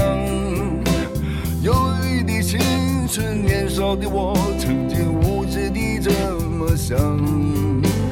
风车在四季轮回的歌里，它天天地流转。风花雪月的诗句里，我在年年的成长。流水它带走光阴的故事，改变了一个人。就在那多愁善感的初次等待的青春。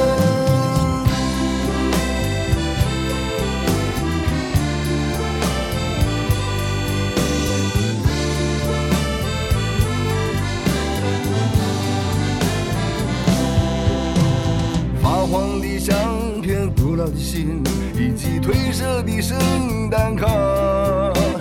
年轻时为你写的歌，恐怕你早已忘了吧。过去的誓言，就像那课本里缤纷的书签，刻画着多少美丽的诗，可是终究是一阵烟。流水它带走光阴改变了两个人，就在那多愁善感的初次流泪的青春，